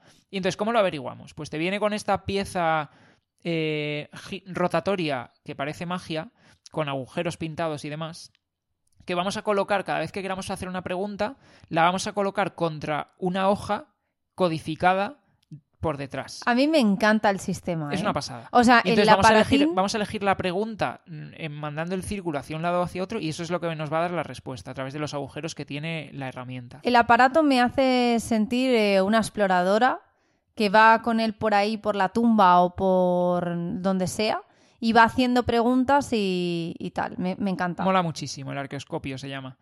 Y, entonces, ¿qué tipo de preguntas vamos a poder hacer? ¿no? Porque ahí es donde está un poco la chicha. Bueno, el, principal punto, o, lo- o- o lo más, eh, una de las mecánicas que, que le dan a este juego, una de las dos mecánicas principales, ¿no? Porque puedes preguntar y, y luego eso te va a afectar al tiempo que consumes. Entonces, el tiempo que consumes, que cuanto más eh, digamos, más interesante sea la respuesta que te puede dar una pregunta, más tiempo vas a consumir, es lo que va a determinar el orden del turno. De manera que, por ejemplo, si yo hago una pregunta que consume dos de tiempo, pues avanzo mi ficha dos por el tablero y siempre va a ser el turno del jugador que más atrasado vaya, ¿no? El jugador que, más atrás se haya quedado en medidor de tiempo. Entonces, si tú haces preguntas que consumen mucho tiempo, pues vas a poder hacer menos preguntas, mientras que si hay otro jugador que hace preguntas que consuman menos, pues va a poder hacer muchas, incluso a veces varias seguidas. Y entonces en cada turno vamos a tener que preguntar acerca de una fila o columna concreta, ¿no? Que eso lo va a determinar también el tablero central. Entonces, por ejemplo, en mi turno me toca hacer una pregunta acerca de la columna C, por ejemplo. Y entonces ya elijo qué pregunta quiero hacer. Y las preguntas que puedo hacer son, por ejemplo, ¿cuántos espacios vacíos hay en la columna C? Y entonces me va a responder pues de 0 a 5. También puedo preguntar cuántos edificios diferentes hay en la columna C y me responde pues de lo mismo de 0 a 5 en este caso o los que pueda haber. Eh, luego puedo preguntar cuántas trampas, que son unos iconos concretos que hay en los edificios, hay en una columna o en una fila concreta. Luego también puedo preguntar eh, acerca de un edificio en especial y entonces me le voy a decir cuáles casillas de este edificio están en esta fila o columna. Bueno, al final voy a ir como haciendo deducciones y haciéndome mi puzzle, una especie de, pues eso, en mi cuadrícula voy a ir haciendo simulaciones como el que hace un sudoku, del- en plan, en el sudoku tú dices, vale, pues si aquí va un 7, ¿qué puede ir en estas otras casillas? ¿no? Y te haces las simulaciones. Tú partes de una hipótesis, o sea, al final eh, vas haciendo preguntas al arqueoscopio, eh, te va dando una información y como tú partes también de una información pública de inicio, al final vas recopilando pistas y con esas formitas, eh, esas losetas de, con forma de Tetris, las tienes que hacer encajar todas, todas tienen que caber en tu cuadrícula que va protegida por una pantalla de jugador. Entonces, eh, hombre, no puedes preguntar absolutamente todo porque entonces probablemente seas el último en resolver. Claro. Así que al final lo que tienes que hacer es como lo que estaba diciendo ahora Miki, partir de una hipótesis con la información que tienes, ir construyéndote ese puzzle de, vale, pues si yo parto de esto y tengo esta información, esta pieza aquí no me cabe, esta tal, y al final llegas como a decisiones eh, o a posibilidades de aquí me cabe esta o esta. O aquí solo puede ser, imagina, tres opciones. Entonces, ya la pregunta que haces la siguiente vez eh, tiene que ser para ir descartando si esa ficha puede ir o no en ese lugar. Em, es muy importante ser muy ordenado con la información que recopilas del juego, porque como la líes una de las veces en, en apuntar, Te has cargado tu partida. ¿verdad, no? Sí, pasa, es Por algo que pasa. experiencia pasa. Sí. Eh, hemos echado ya eh, unas cuantas a este juego porque nosotros somos muy, muy fans de la deducción, nos gusta mucho. Eh, y, por ejemplo, el- nos ha pasado en una que echamos conjunta, en una de las conjuntas, que la segunda partida yo apunté mal algo y me pasó que me decía, es que es imposible, o sea, es que hay algo que he tenido que hacer mal, que tenía todo el puzzle y era como, no me encaja, o sea, esta pieza aquí no puede ir.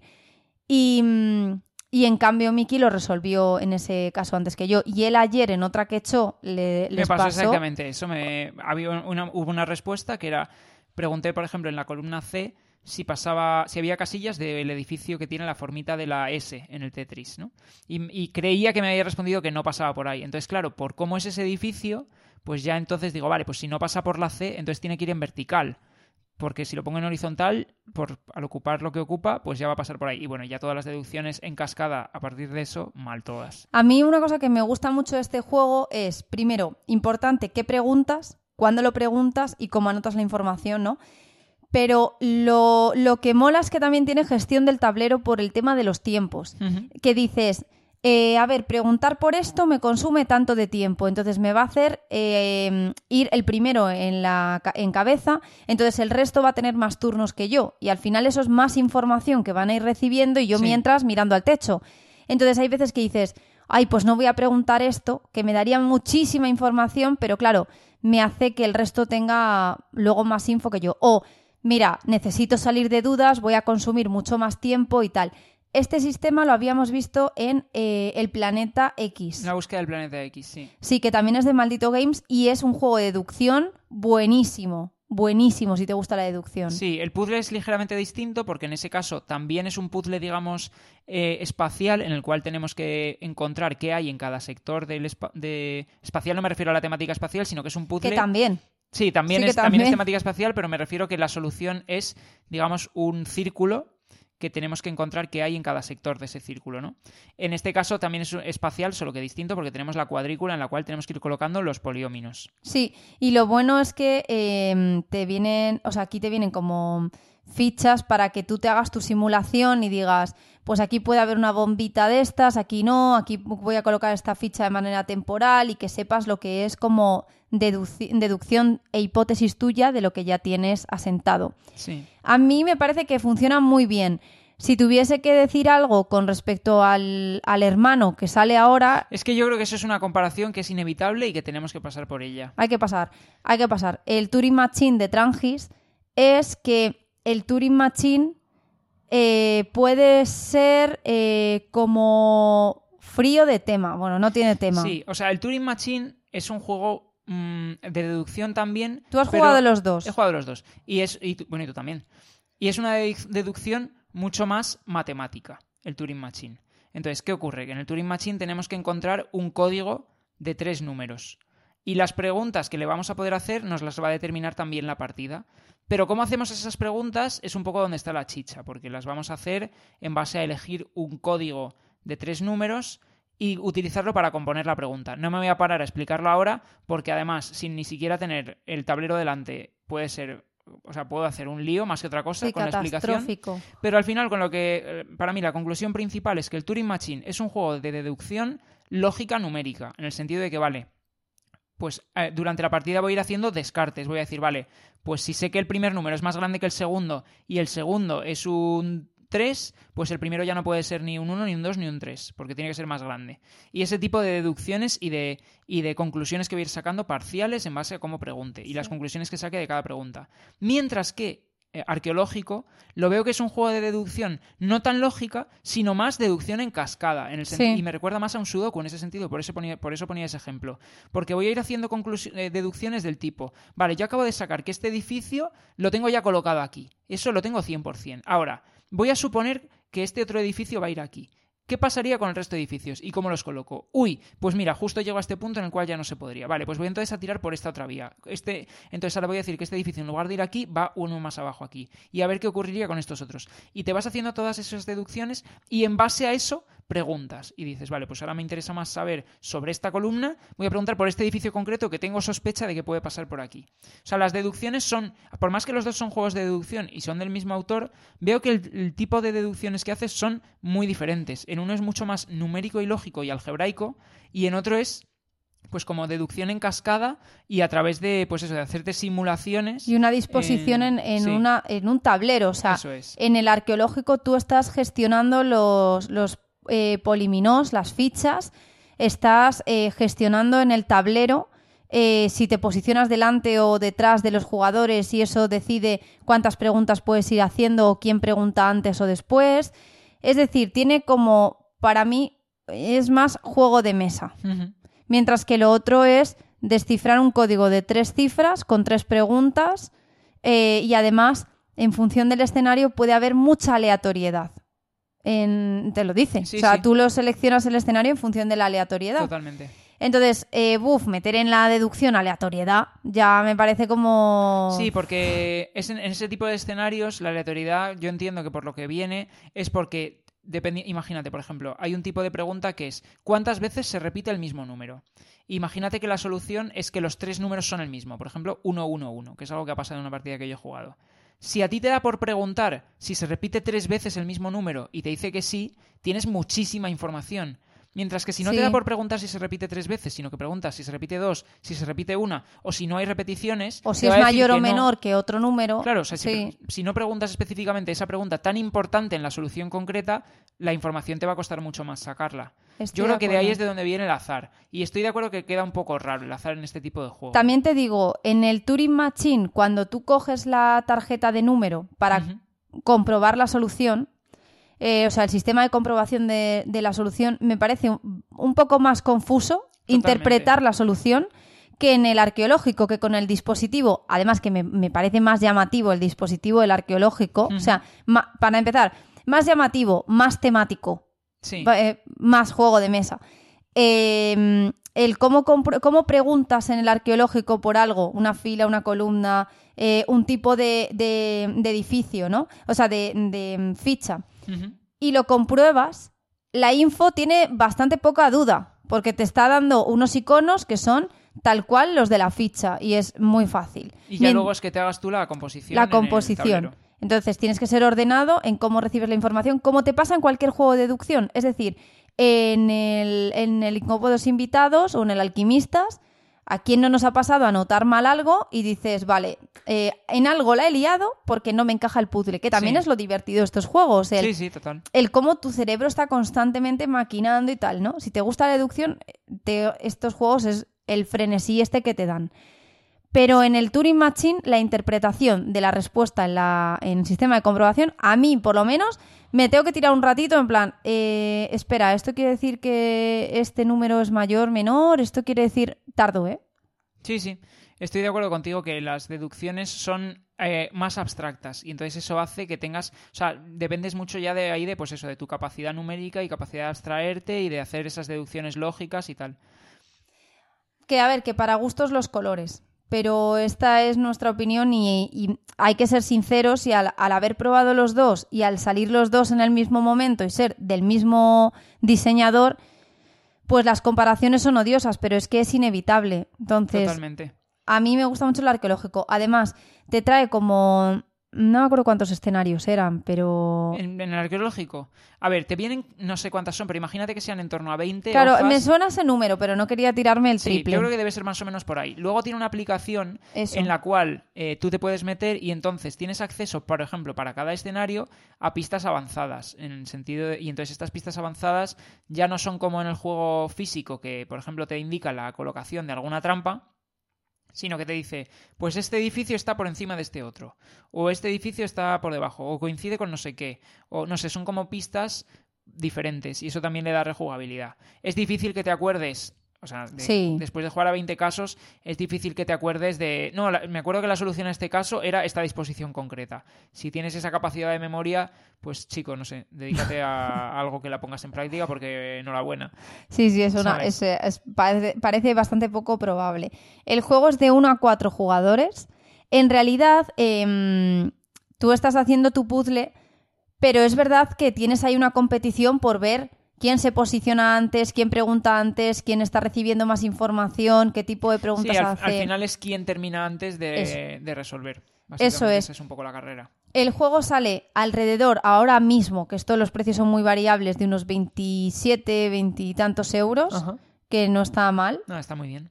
Y si me preguntáis entre este y, por ejemplo, la búsqueda del planeta X, que son, me parecen como comparables de tal, evidentemente lo voy a mirar. Pero yo diría, me voy a tirar el rollo, que este es un poco más sencillo que la búsqueda del planeta X. Además, la búsqueda del planeta X tenía como varios modos de juego, que era el complejo, el no complejo. Entonces, em, Sí, yo diría que este es como un puzzle más sencillo, no más sencillo de dificultad de resolverlo, que posiblemente también, sino a nivel de, de lo que es el juego, la, digamos que la, los componentes, por ejemplo, la producción, esto es como un juego un pelín más pequeño de lo que sería el Planeta X. A ver, andan por ahí, ¿eh? Pues mira, la búsqueda del planeta X es de 2,37 de peso sobre 5 y el arqueológico 2,40 sobre 5. Es lo mismo.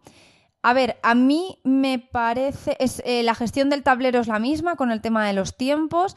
La deducción me parece muy parecida. Sí, la única diferencia, o la diferencia más grande, yo diría, a nivel mecánico, es que en, eh, en arqueológico el primero que termine gana, ah, mientras sí. que en el Planeta X lo único que ocurre es que cuando alguien resuelve, la partida se termina, pero se puntúa en base a muchas otras cosas, en base a las teorías que hayas puesto Sí. y demás. Tiene más parte ahí de juego de mesa. Sí, Eh, diré una cosa, en la búsqueda del planeta X tienes que hacer uso de la app, va con app, porque es Sí. como tú vas eh, haciendo las preguntas y te van dando las respuestas. sí. En este no hace falta la app realmente. Eso es, sí, en este lo puedes jugar simplemente con el arqueoscopio y ya estaría. Eso es. También os diré, la búsqueda del planeta X, ya aprovecho para decir que está en el eh, overall de la BGG en el 90 y en Joder, qué el... numerazo, ¿eh? Cómo ha crecido este juego, qué maravilla. Es una pasada y en el estratégico, en el ranking de estrategia, en el 65. Entonces, aprovecho para decir que si no lo tenéis, lo, le echéis un vistazo. Aunque os digo de verdad que arqueológico no os va a dejar para nada eh, una sensación de que de un juego malo ni no no de verdad como si os gusta la deducción es muy disfrutable Totalmente de acuerdo. A mí es de lo que más me ha gustado que he probado recientemente. La verdad, me, me ha parecido un juego muy original lo- y a nivel de componentes lo del arqueoscopio es una chulada, la verdad. sí sí eso está muy guay Vale, pues hemos terminado con la sección de destacados del día de hoy. Repaso, eran Honey Bass, Welcome, la edición coleccionista y arqueológico. Tres juegazos, la verdad. Mm. Muy distintos entre ellos. muy pero- distintos Ah, Vamos, la deducción es que tenemos además como una, ¿no? un este especial, un, gusto especial por la deducción nosotros. sí sí sí Y vamos a pasar a, vamos a volver entonces a lo que fue el tema de la semana pasada y que en este caso, en el día de hoy no lo habíamos comentado todavía, pero es la segunda parte del tema de la semana pasada. de los juegos de Essen que hemos podido jugar eh, de los que se lanzaron o se promocionaron en la feria de Essen. Una cosa, no estás mencionando nada del, del tiempo. Es que hoy no vamos mal, la verdad. Ah, ajo, eh. Pues Llevamos una hora y 26 minutos ahora mismo. estoy sorprendida. Vamos, es una maravilla. Nos va a dar tiempo a jugar y todo. Pues no lo tengo yo tan claro, ¿eh? Que Porque. sí, yo creo que sí, hombre. Bueno, bueno. no traemos vale. tantísimo juego. Bueno, por, por repasar estos juegos, aunque no hemos ido a ese en este año nosotros, lamentablemente, eh, los hemos podido probar gracias a la APECON, que organizaba Análisis Parálisis, en la cual, pues eso, llevaban todas las novedades de Essen de este año.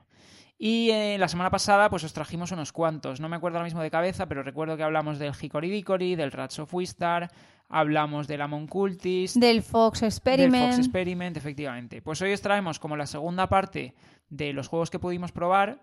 Y en este caso lo veréis un poco, pero eh, he querido agruparlos a juegos un poquito más ligeros que los que vimos la semana pasada. La semana pasada eran juegos un poco más tipo Eurogame. Es cierto que el Fox Experiment, por ejemplo, no era un juego especialmente pesado, pero los que os traemos hoy son un poquito más ligeritos, ¿vale? Sí, pero además te digo, probablemente tengamos que hacer una parte 3. Casi seguro, pero ya no, no creo que lo hagamos como los juegos de ese en parte 3, Ah. sino que hablaremos de los juegos probablemente en la sección de destacados o algo Vale, así. es que claro, ha habido tanto juego Claro, de es lo de. Essen que claro, al final esto Te llega año. hasta Navidades, ¿sabes? Si sigues así. Totalmente de acuerdo. Entonces, bueno, pues vamos a pasar ya a lo que sería el primer juego. Este es un juego de 1 a 4 jugadores, cuya principal mecánica es el deck building. Ya A ver, yo, eso- yo voy a decir una cosa. A ver, dime. A mí este juego Sí, me ha gustado muchísimo. a mí también. Me ha gustado muchísimo. Lo he podido jugar dos veces. ¿Dos veces? Eh, oh, no me acuerdo si lo he jugado dos veces o una y se me ha, me ha gustado tanto que han parecido dos. No lo No me sé. acuerdo, no me acuerdo ya ni si lo he jugado una o dos, pero bueno. Es un juego. Yo una. Es un juego de deck building de 1 a 4 jugadores, eh, 45 minutos de duración, o sea, es un deck building sencillito, lo demuestra también el peso, tiene un peso de 1,86. En este caso, el diseñador es Daniel Greiner, que es su primer juego, o sea, muy buen trabajo para su primer juego. Por lo menos como autor principal, yo he buscado en BGG y no tiene, no tiene otros eh, juegos vinculados. Y la editorial que lo publica es Ravensburger. Entonces, este juego se llama Micelia. Es un juego que publica aquí también en España Ravensburger, es una edición multidioma. Eh, y en este caso, eh, ¿cuál es un poco la mecánica y la temática del juego? Bueno, pues es un juego que va sobre setas. Eh, y a nivel temático, pues es como que tenemos que eliminar unas gotas de, no sé, parece de rocío o algo así, no sé, gotas de agua que tenemos que conseguir como eliminar de nuestro tablero. Nuestro tablero está compuesto por una cuadrícula de distintos tipos de terreno. Pues tenemos terreno de agua, terreno de bosque, terreno de como de montaña y cosas así, ¿no? Y en uno de los extremos del mapa hay un portal. Y entonces en nuestro mapa tenemos distribuidas un montón de gotitas y a través de distintas habilidades que van a estar en las cartas que vayamos utilizando, pues tenemos que conseguir llevar estas gotitas hasta el portal para eliminarlas, o bien directamente eliminarlas a través de algunas cartas que nos permiten eliminar gotas. Entonces, cómo va a funcionar esto es que tenemos nuestro propio mazo, que en la, en la variante sencilla empezamos todos con el mismo mazo y demás, y entonces eh, activamos las cartas y, pues, por ejemplo, unas nos permiten mover gotas desde, desde terreno de, plan, de hierba, otras nos permiten mover eh, gotitas desde terreno de agua, otras nos dan dinero para poder comprar cartas mejores y entonces las cartas que vamos a ir comprando pues nos permiten por ejemplo eh, pues de una casilla en la cual tengas cuatro gotas puedes eliminar dos y mover una por ejemplo.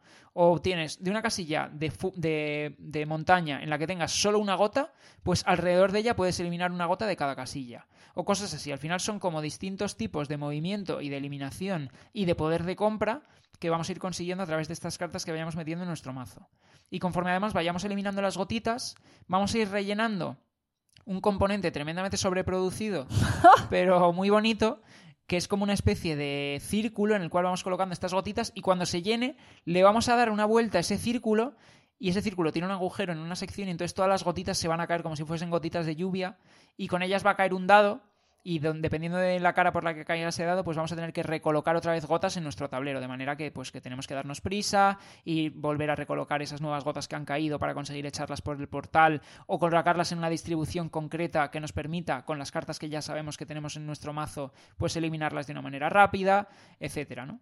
Y ese es un poco el juego, sencillito la verdad, pero muy gustoso de jugar y muy muy bonito. Bueno, tiene bastantes cositas, que es la parte de deck building de eh, no, mm, o sea, por lo menos tienes distintos modos de juego, que está el modo básico y luego ya sí que tienes que si tableros asimétricos, eh, expansiones donde le metes cartas que, que, son eh, más complejas. que son más complejas, o sea, tiene distintos grados de dificultad, por lo cual se puede jugar al modo básico con familia, con niños, se puede jugar y es muy bonito, porque el hecho de ir quitándote las gotitas de agua y las vas poniendo em, en el dispensador ese y luego cuando caen eso es, o sea, es, no tiene ningún sentido mecánico, no, pero, es, una preciosidad, la verdad. La lluvia de agua y tal es bonito. Y además el juego se entiende muy, muy fácil porque es roba tres cartas, baja las tres, ejecuta las acciones que te dice, que al final lo único que tienes que hacer es ir moviendo las gotitas por el tablero para que caigan por el, por el portal. Por el portal y las colocas en el dispensador. Entonces, al niño o a, con quien juegues le va a resultar sencillo, pero no tiene más. No tiene más. Pero luego Hombre, si juegas con gente más jugona y le metes las variantes del resto del juego, pues tienes la carrera con el resto de jugadores. Luego, cuidado, porque no puedes quitarte cartas. Entonces, es muy importante que las cartas que robes sean buenas, porque si no, cuando quieras que te salga una carta muy buena que te ayude a quitarte muchas gotas, pues si has estado llenando tu mazo de basurilla, vas a tardar mucho en que te salga esa carta. Creo que en la variante avanzada. Sí, puedes quitar cartas, pero en el básico no. Eh, al final em, me parece muy bueno porque, o sea, o juegas bien de verdad o no es tan sencillo porque cuando caen las gotas por el dispensador, otra vez tienes que volver a colocar las gotas en tu tablero, entonces es como Dios. Te puedes fastidiar, a lo mejor estabas a punto de terminar, es algo que suele pasar, alguien está a punto de terminar y de repente caen las gotas y en la otra punta del mapa que las tiene ahí solas, le caen un par de gotas y a ver cómo se buscará la vida para recolocarlas, porque a lo mejor por lo que iba tan avanzado es porque tenía una carta muy potente que alrededor de, por ejemplo, de montaña, pues eso, puede eliminar cuatro gotas o alguna cosa. O de río, o si están en agua eliminas varias. Está muy bien. Eh, luego hay cartas que son muy potentorras y entonces te da mucho gusto cogerlas y cuando las robas ejecutarlas. Sí. Eh, no sé, me parece que es un juego muy agradable eh, o sea, ¿para quién lo recomiendo? Sobre todo es más familiar. Pero si te gustan los deck building, juegas eh, incluso... Lo hemos jugado a tres, la verdad. Eh, juegas... no, a dos también se puede jugar porque estoy pensando que no... No, realmente no, tiene hay tampoco una interacción muy grande. en las cartas que te las quiten. Mm. No, y luego hay cartas que a lo mejor cuando alguien las juega todos los demás cobran un beneficio, por ejemplo, o algo por el estilo. es verdad. Pero bueno, o sea, que a dos también funciona. Lo que pasa es que, em, a ver, no es un deck building complejo, pero es un deck building, o sea, hacer tu puzzle de forma agradable. Sí, a mí me resulta como lo suficientemente ligerito como para que, ¿sabes? No me requiera un esfuerzo mental muy bestia, pero lo suficientemente estratégico y tal, y, y el interés de qué carta compro y de no sé qué, como para que también te dé a profundizar, ¿sabes? Sí, y me ha gustado mucho. eh, mu- Me ha gustado mucho, mucho. Una verdad. pasada. Y luego a nivel, lo que decimos, a nivel de componentes, no solo en plan el, el dispensador sobreproducido es muy bonito, sino que luego las ilustraciones son una pasada, la Son, verdad. son setitas así muy graciosas. Son se- sí, todas muy graciosas, de distintos tipos. Hay abuelitos, hay, no sé, hay como gen- luego hay, yo que sé, forzudos, hay eh, señoras, hay, no sé, está como muy gracioso. A ver, es de 1 a 4 jugadores, 45 minutos de duración, a partir de 9 años, de hecho la comunidad en BGG dice 8, y yo creo que este juego sí que se puede eh, o sea, jugar con niños. Sí, sí, sin duda. Este O sea, es muy, muy ligerito y muy sencillito. Y les va a gustar y les introduces en el deck building de una forma que, que está bastante bien. Mm. A mí me ha gustado mucho. Te diría que de lo que más me ha gustado de, de este Essen, la verdad. ¿eh? A ver, hay muchos otros juegos. A ver, a mí de Fox uno- Experiment. Sigo yo lo, puedo entender. Creo recordar que dije la semana pasada que mi favorito de la semana pasada era, Eh, el- Rats of Wistar. ah, era Rats of Wistar. Yo creo dicho que sí. Dickory, pero igual sí fue Rats of Wistar. Yo creo que sí. Pues bueno, igual sí que me gusta más Rats of Wistar que Micelia porque es un poco, vamos, es bastante más profundo. Bastante, bastante. Sí, pero este me gusta mucho. La verdad es que te- este te diría que me ha gustado muchísimo. A mí me ha gustado mucho eh, porque, oye, a veces me apetece echar juegos que no son tan complejos y que estás disfrutando más de, ay, qué carta robo, cómo me monto bien mi mazo, más que estar haciendo cuentas constantemente, pero... eh, o sea, me ha gustado mucho. Hombre, tanto como para decir lo que más de ese, no, porque a mí ha sido de Fox, de Fox Experiment y a lo mejor luego Rats of Wistar me parece un euro muy bueno, muy bueno. Pero si tuviese que elegir algo un poco más ligero y familiar, sí probablemente sería, eh, bueno, sería Fox Experiment, pero luego Micelia. y si no ha quedado claro que me encantó de Fox Experiment, lo, si- lo sigo parto, diciendo. Me parto. Si tuviera que coger un juego así Pues de Fox animales y Experiment. tal, pues de Fox Experiment. Si tuviera que coger... Bueno, pues este es Micelia. Con Y la primera, ¿vale? Micelia, terminado en I latina A, pero la primera es una Y. Vale, pues vamos a pasar al siguiente juego del día de hoy para la temática de los juegos de Essen. En este caso es un juego totalmente diferente. Total. Eh, también es relativamente sencillo, pero pasamos a un juego eh, en tiempo real y lo vais a entender a cuando lo expliquemos, ¿vale? Es un juego de 1 a 6 jugadores, 15 a 30 minutos de duración, yo creo que más tirando hacia los 30, 15 se me hace Total. poco poco. Total. 2,16 de peso BGG. El la editorial es Flatout Games y el diseñador es Peter, Mac- Peter McPherson, que por ejemplo fue el diseñador del Tiny Towns, ¿vale? que ya lo hemos comentado aquí en el podcast. Y en este caso, eh, el juego del que hablamos se llama Fit to Print. No sé si conoceréis el juego Galaxy Tracker. Perdona, Galaxy- una cosa. Sí, Has dicho de unos seis jugadores, ¿no? Sí. Me parece un número bueno, porque hay pocos juegos que mm, tengan este número. O sea, Sí. muchas veces quedas con un grupo de cinco personas y ya es un poco marrón, sí. porque hay pocos juegos para cinco. Para seis ya eh, lo normal es que hagas dos grupos de tres. Sí, estoy de acuerdo. Está bastante bien. Y luego has dicho de 15 a 30 minutos de duración, aunque es más eh, 30. En realidad aquí no es a más número de jugadores más tiempo, porque No. como se juega todos a la vez, Sí, no hay entreturno. Entonces, pero sí que estoy de acuerdo que se acerca más al tema de los 30 por, por bueno, por sí el por la duración de la partida, sí. Eso es. Entonces, Porque, ¿en qué consiste este juego? Pues eh, decía, no sé si conoceréis Galaxy Tracker. Galaxy Tracker es un juego en dos fases, en la cual en la primera fase tenemos que construir nuestra nave y en la segunda pues hacemos el viaje. Y la parte de construir nuestra nave es que tenemos encima del tablero todas las losetas de piezas de nave, boca abajo, y entonces en tiempo real cada, todos los jugadores vamos cogiendo loseta, la cojo, si me gusta me la quedo y la pongo en mi nave, y si no la vuelvo a dejar en la, en la mesa. Y así cojo, cojo, pruebo, no sé qué, me voy construyendo poco a poco, pum, pum, pum, pum. Pues esto es un poco la misma mecánica para eso. Entonces, la temática de este juego es que somos editores de un periódico y tenemos que conseguir pues el mejor periódico de todos, ¿no? Em, entonces vamos a ir colocando, en, tenemos un- una tablilla, que es nuestro tablero de juego personal, y en esta tablilla vamos a ir colocando artículos, vamos a ir colocando fotos, eh, y los vamos a ir distribuyendo de manera que nos puntúen el máximo posible. Luego también vamos a poder colocar anuncios que nos van a dar dinero. Y cada una de estas tres cosas funciona de manera un poco diferente. Empiezo por los anuncios porque es la parte que me resulta más llamativa. Eh, tú te pones anuncios en tu periódico que te dan dinero. Y ese dinero no vale para nada. Más que para que el jugador que menos dinero haya recolectado por anuncios no puede ganar. Directamente eso es una condición de final de partida. El que menos dinero haya ganado por anuncios no puede ganar. Entonces, no tienes que poner muchos anuncios porque tampoco porque le estás quitando sitio a los artículos y a las fotos, pero eh, si no pones ninguno, pues también estás fastidiado porque no vas a poder ganar. Luego, otras cosas que podemos poner. Pues las fotos. Las fotos, cada foto tiene eh, una condición de puntuación diferente pues por ejemplo, dependiendo de la temática de los artículos que tenga alrededor, de dónde esté colocada la foto, pues bueno, depende, ¿no? Cada uno va a tener un, tipo distinto. Y luego los artículos, pues cada uno nos va a dar unos puntos de victoria, pero una de las cosas más llamativas que tienen los artículos es que pueden ser noticias buenas, positivas, en plan, pues imagínate que das una noticia de que alguien ha ganado un torneo de lo que sea, ¿no? Por ejemplo, eso es una noticia buena. O que se ha salvado no sé qué persona, que yo qué sé, cualquier cosa, ¿no? O sea, no, no importa, no son noticias reales ni, ni que tengan una historia escrita profunda ni nada, ¿vale? Simplemente te habla del mood de la noticia, ¿no? De si es positiva o negativa. Y, y, luego puedes tener noticias malas también. Pero no te resta poner noticias malas, porque tú lo que buscas es tener un periódico equilibrado.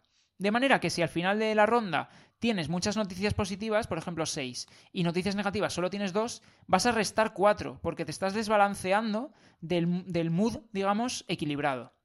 Y igual al contrario, si tienes más noticias negativas que positivas, también vas a restar. Entonces eso también me parece que es algo muy interesante. También te van a restar si te quedas, por ejemplo, el, jugador que más espacios en blanco haya dejado en el periódico también va a restar.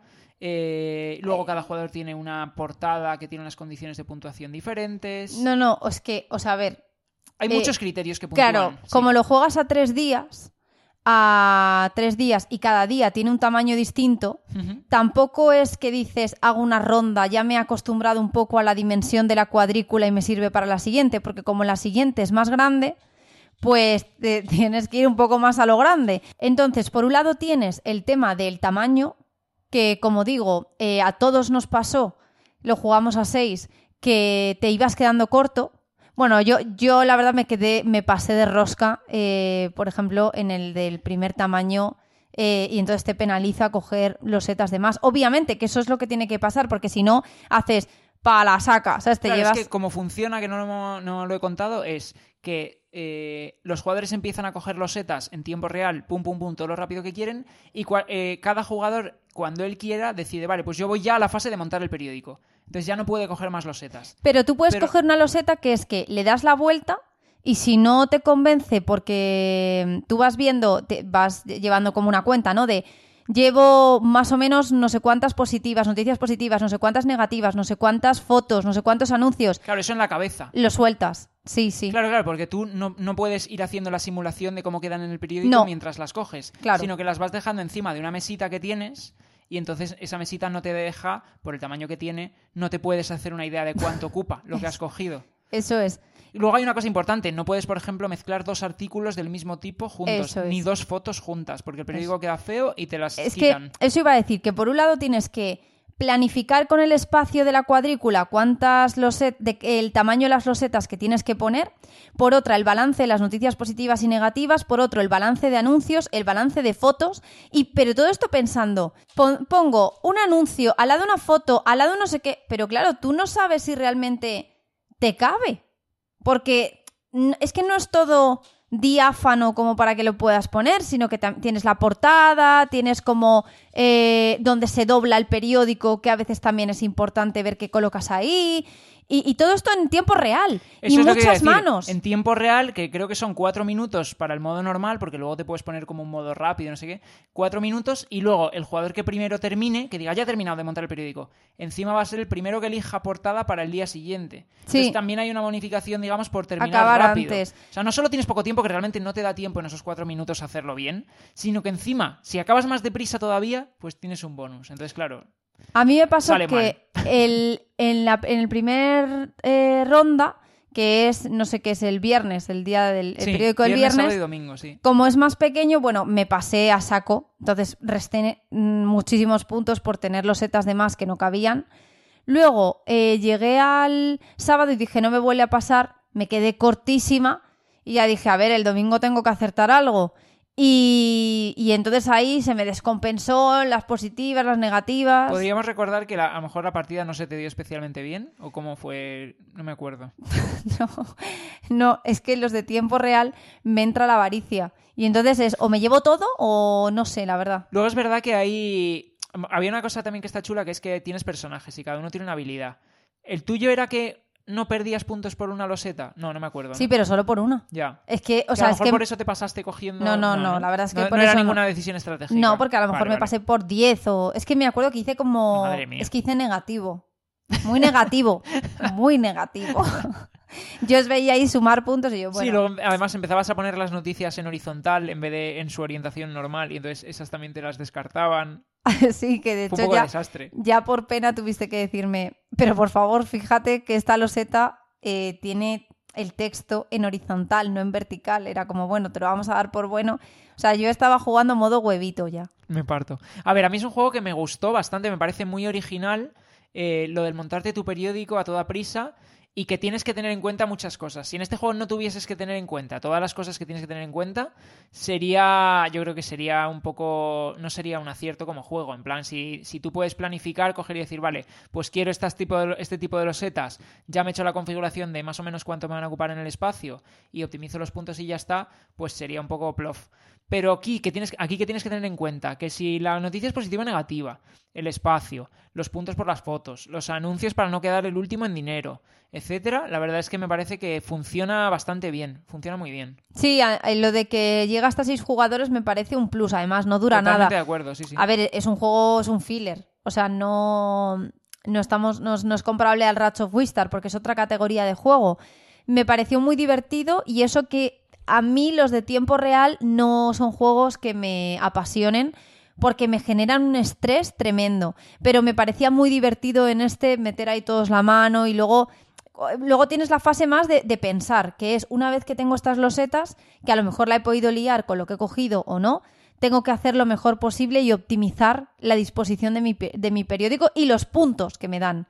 Entonces esa fase es como más estratégica y está muy chula. Pues sí, la verdad es que este Fit to Print, que no sé cuánto sal- cuándo saldrá, aquí yo me imagino que llegará a España, no sé a través de quién, pero la editorial original eh, ya está anunciado, creo. Yo creo que me lo dijiste, ¿eh? Sí, sí, es verdad. ¿No era EG o...? No, Eje es la, la original, pero aquí no sé si se iba a llamar listo para imprimir. Eh, dame un segundo que lo estoy googleando rápidamente, pero creo que ya estaba anunciado. Eh, A mí me suena que esto me lo has dicho, que iba a venir, sí. A ver, eh, bueno, no lo consigo encontrar ahora mismo. Eh, listo para imprenta, sí, sí, listo para imprenta. Eh, a ver si pone aquí la editorial de quién es. Autor Peter, Peter McPherson, no sé qué. Maldito Games. Ah, pues mira, Maldito Games va a Ah, traer mira. Fit to Print que se va a llamar Listo para imprenta. Muy Nada, bien. pues eh, a mí me parece que este juego va a funcionar bien seguro. Sí, luego es lo que tú decías, lo de que cada uno tenga como una un personaje asimétrico. Tiene su aquel, no, no es simplemente un juego de coger rápido y de. Y ya está. No, para nada. Totalmente. Así que nada, este es Fit to Print, listo para imprenta, lo va a traer Maldito Games. Vale, y luego vamos a pasar al tercero de los juegos de Essen, tercero y último de, este segundo, de esta segunda parte. En este caso es un push your luck, ¿vale? Nosotros nos gustan bastante los push your lucks. A mí me parece que es una mecánica que funciona muy bien, a todo el mundo le gusta eso de, uff, me la juego o, o me paro, ¿no?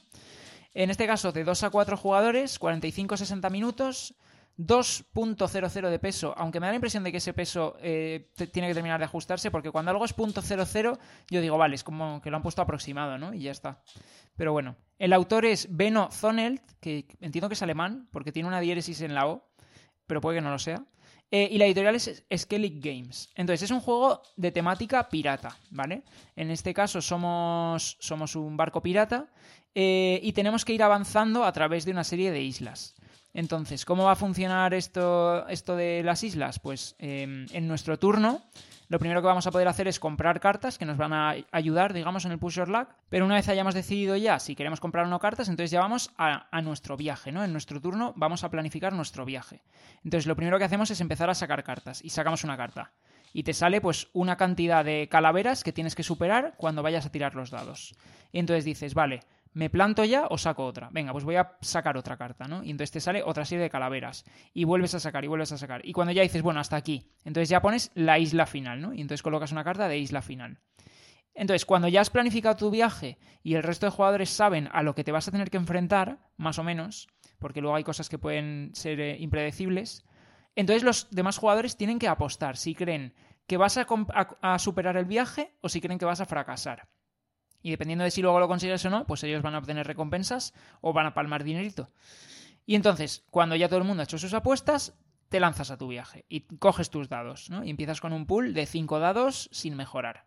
Y tiras los dados y eh, utilizando esos dados y tus cartas personales, que te pueden dar éxitos directos o te pueden dar relanzamientos de dado o te pueden dar dados adicionales o lo que sea, pues entonces cuando ya... Eh, entonces tiras los dados y vas avanzando por las cartas. Y entonces puedes llegar a cumplir el viaje o no cumplirlo. Si lo cumples, obtienes recompensas. Si no lo cumples, pues entonces eh, te ocurre un evento que te puede perjudicar o lo que sea. Le toca el turno al siguiente jugador. Eh, lo mismo, planifica su viaje, todos apostamos, eh, él intenta completar el viaje, etcétera, etcétera. Y conforme vayamos haciendo viajes, cuando tenemos éxito, conseguimos avanzar nuestro, nuestro MIPEL de barco una casilla más hacia adelante. De manera que en los viajes posteriores siempre tenemos que llegar como mínimo a la casilla donde está nuestro barco. Entonces, cada vez tenemos que obligatoriamente enfrentarnos a más cartas, y a más cartas, y a más cartas, y a más cartas. Para contrarrestar eso, en nuestro turno vamos a poder mejorar, al final de nuestro turno vamos a poder intercambiar dados para mejorarlos. Vamos a poder cambiar dos, dados básicos por uno mejorado, o dos dados mejorados por uno súper mejorado, ¿no? Entonces vamos a ir mejorando nuestro pool de dados para que cuando nos tengamos que enfrentar cada vez a retos más grandes, pues entonces tengamos eh, mejores posibilidades. El último punto aquí que afecta es que eh, cuando llegas a las últimas casillas del track, te pueden salir cartas de Kraken, que son totalmente impredecibles. Entonces, tú vas a tener que en tu viaje colocar una carta de Kraken en algún sitio de tu viaje el resto de jugadores van a apostar si, si vas a superar tu viaje o no, y después es cuando le das la vuelta a la carta. Y esa carta puede ser, dependiendo de la dificultad, pues más fácil o, menos fácil, y entonces va a introducir pues también cierta impredictibilidad, o como se diga, a, a, tu viaje y así lo vas a conseguir. Y poco a poco vamos a ir avanzando y al final el ganador de la partida es el que más dinero tenga después de todos los viajes. Lo divertido, por ejemplo, frente a otros juegos de este tipo de Push Your Luck, porque eh, me viene a la mente el Pócimas y Brebajes, aunque el otro es más juego, o sea, mm, tiene más parte de juego. Sí, de mecánicas, eh, de estrategias. Esto es un filler. Esto es un eh, filler, estoy de acuerdo. Es que, claro, en realidad el turno de los otros jugadores también estás jugando, porque como haces la apuesta, te interesa estar pendiente de ver qué sacan, qué no sacan, tú eh, ver un poco, te, pues vas analizando el perfil de riesgo de cada jugador y tú con eso también y los puntos que lleva, etcétera, el dinero vas decidiendo pues qué, hacer en su turno.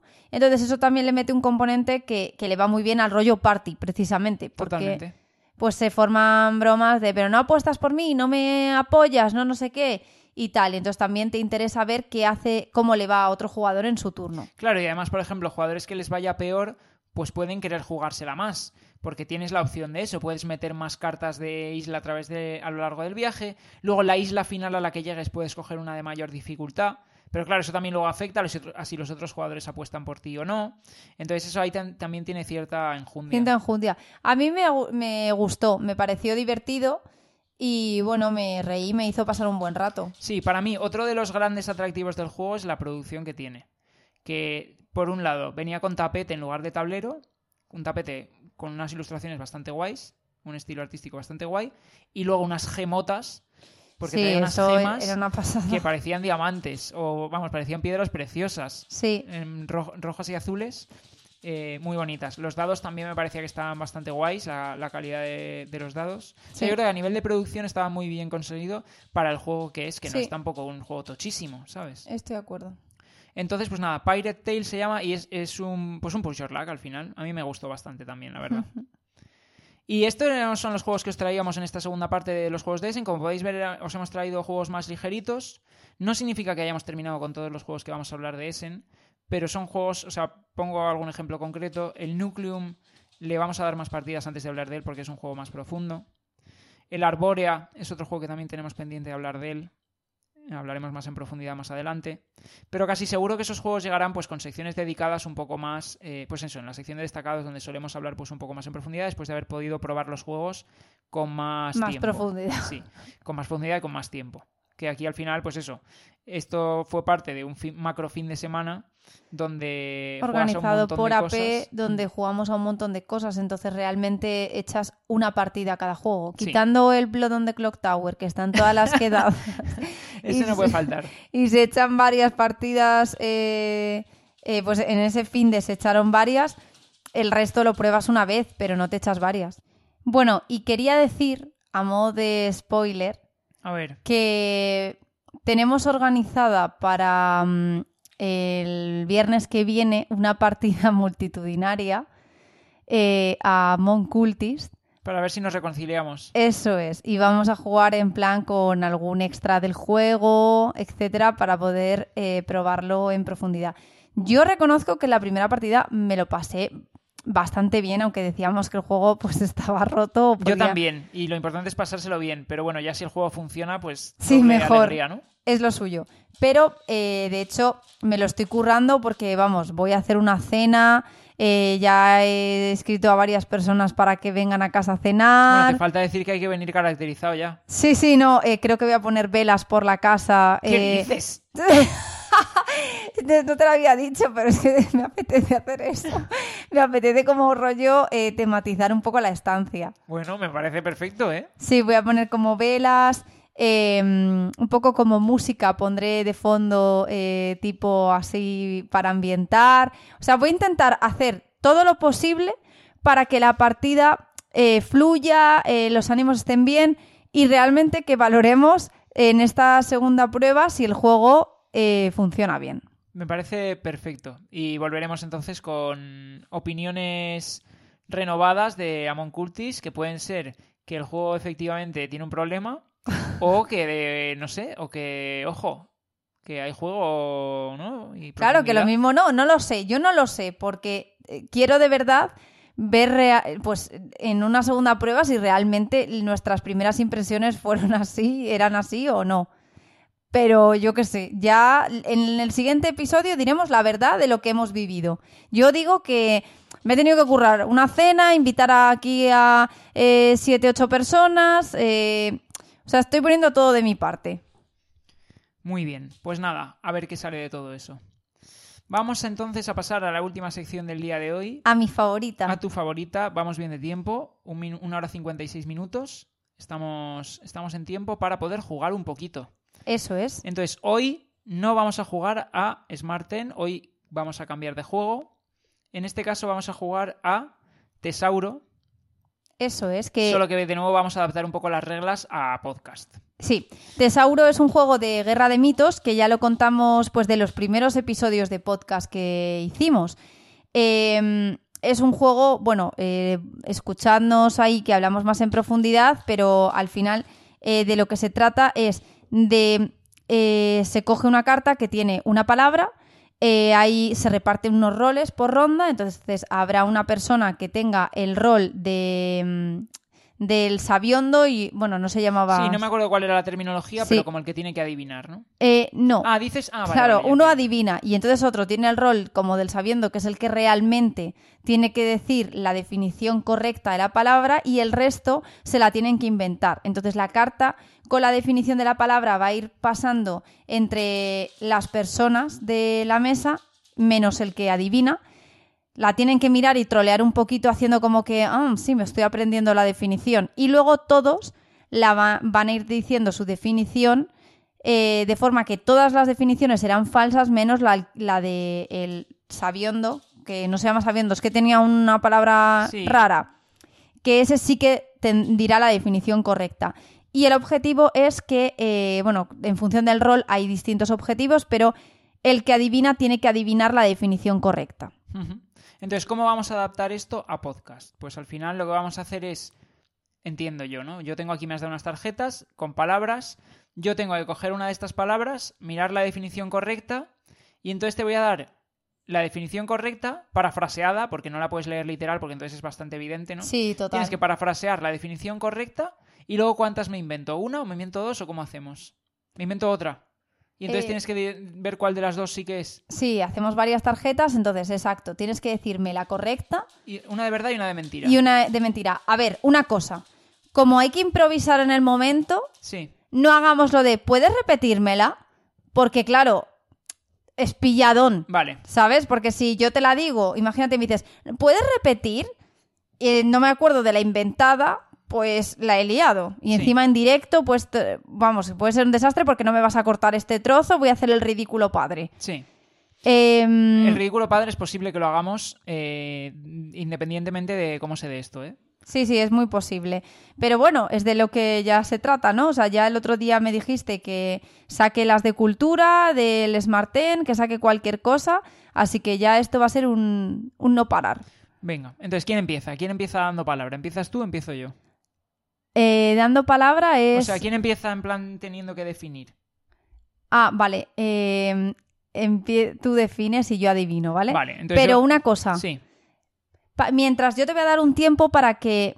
O sea, a O ver... sea, lo, lo puedo recortar si no después, ¿eh? Los, los- los ratos de pensar, eso no hay ningún problema. No, no, no, no, que así sea más en vivo, ¿vale? Pero Vale. una cosa, mira, cada palabra, cada eh, tarjeta tiene dos palabras, Sí, entonces tú enséñamelas así y que yo no estoy viendo la definición porque está por la cara de dentro, pero yo te digo qué palabra quiero adivinar. ¿por qué? Hombre, porque me apetece a mí decir qué palabra, no te digo, Bueno, pues vale, pues venga, me parece bien. y yo también te lo voy a hacer. Voy con la primera, pero la- la- se las decimos a los oyentes para que vean que a lo mejor estás eligiendo una que, no sé, que te resulta más fácil. Sí, o- no, pero, pero Miki, por favor, cuando los oyentes vean el tipo de palabras que tenemos que adivinar, mira, de verdad, eh, eh, o eres la persona que se ha estudiado el diccionario para porque estás en el casting de pasapalabra, o es imposible que sepas esto, es imposible. Venga, pues vamos con la primera, a ver qué te parece, a ver si, si es tan imposible como dices. A ver, Las primera, la primera tarjeta tiene para que elijas entre la palabra campañol ¿vale?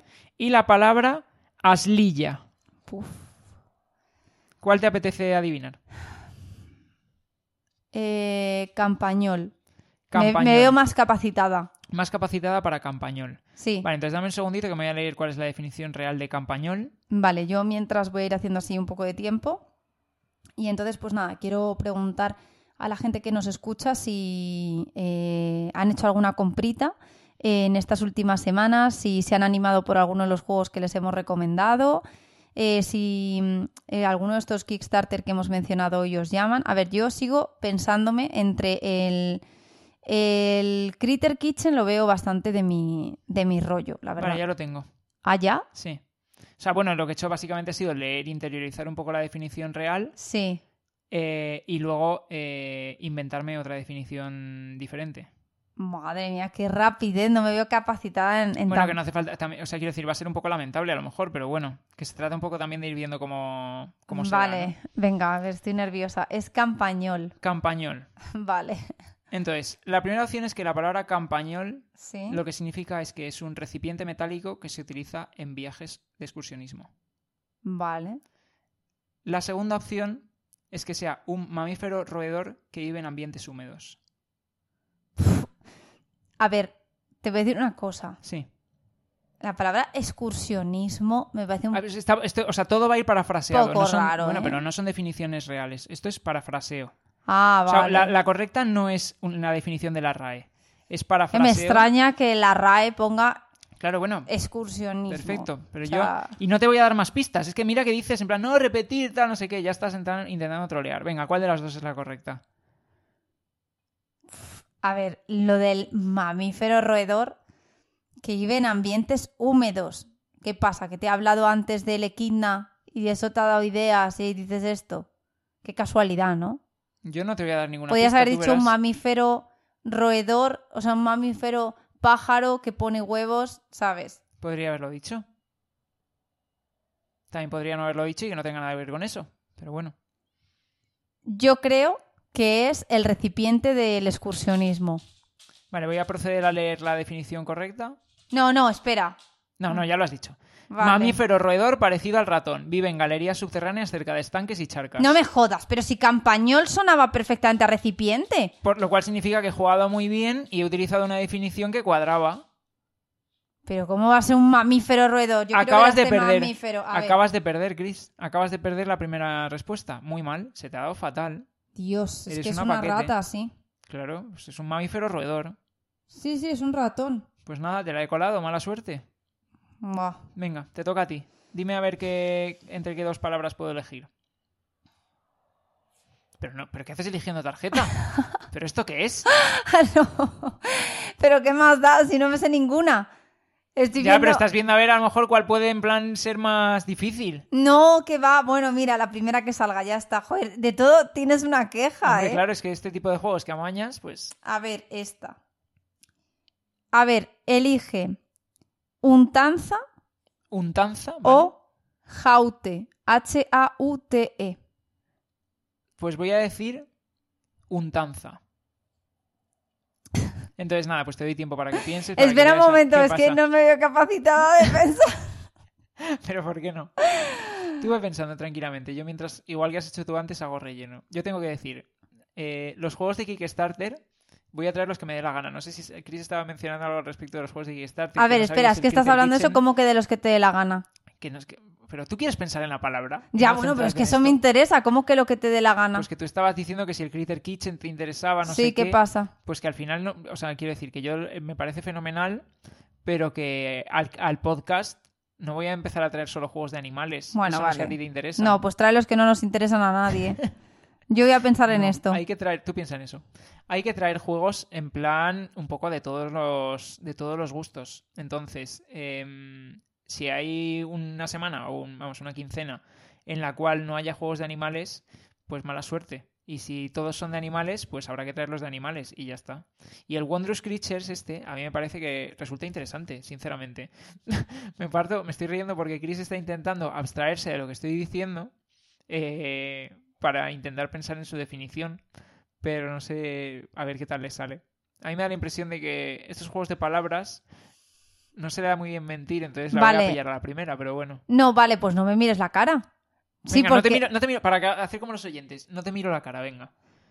Vale, Sin mirarte la cara, venga, ¿cuál es la, ¿cuáles son las dos definiciones? De untanza. untanza. Vale. Es una mezcla oleosa que se utiliza en bollería o es la corpulencia de un animal. Vale. Eh, voy a decir la corpulencia de un animal. No vale, sí. No, no vale, ¿qué pasa? Pues a ver, pasa que untanza como que parece untar, entonces tú has tirado Sí. a eso. No me he visto capacitada para nada más. Sí, dice, a ver, leo, ¿eh?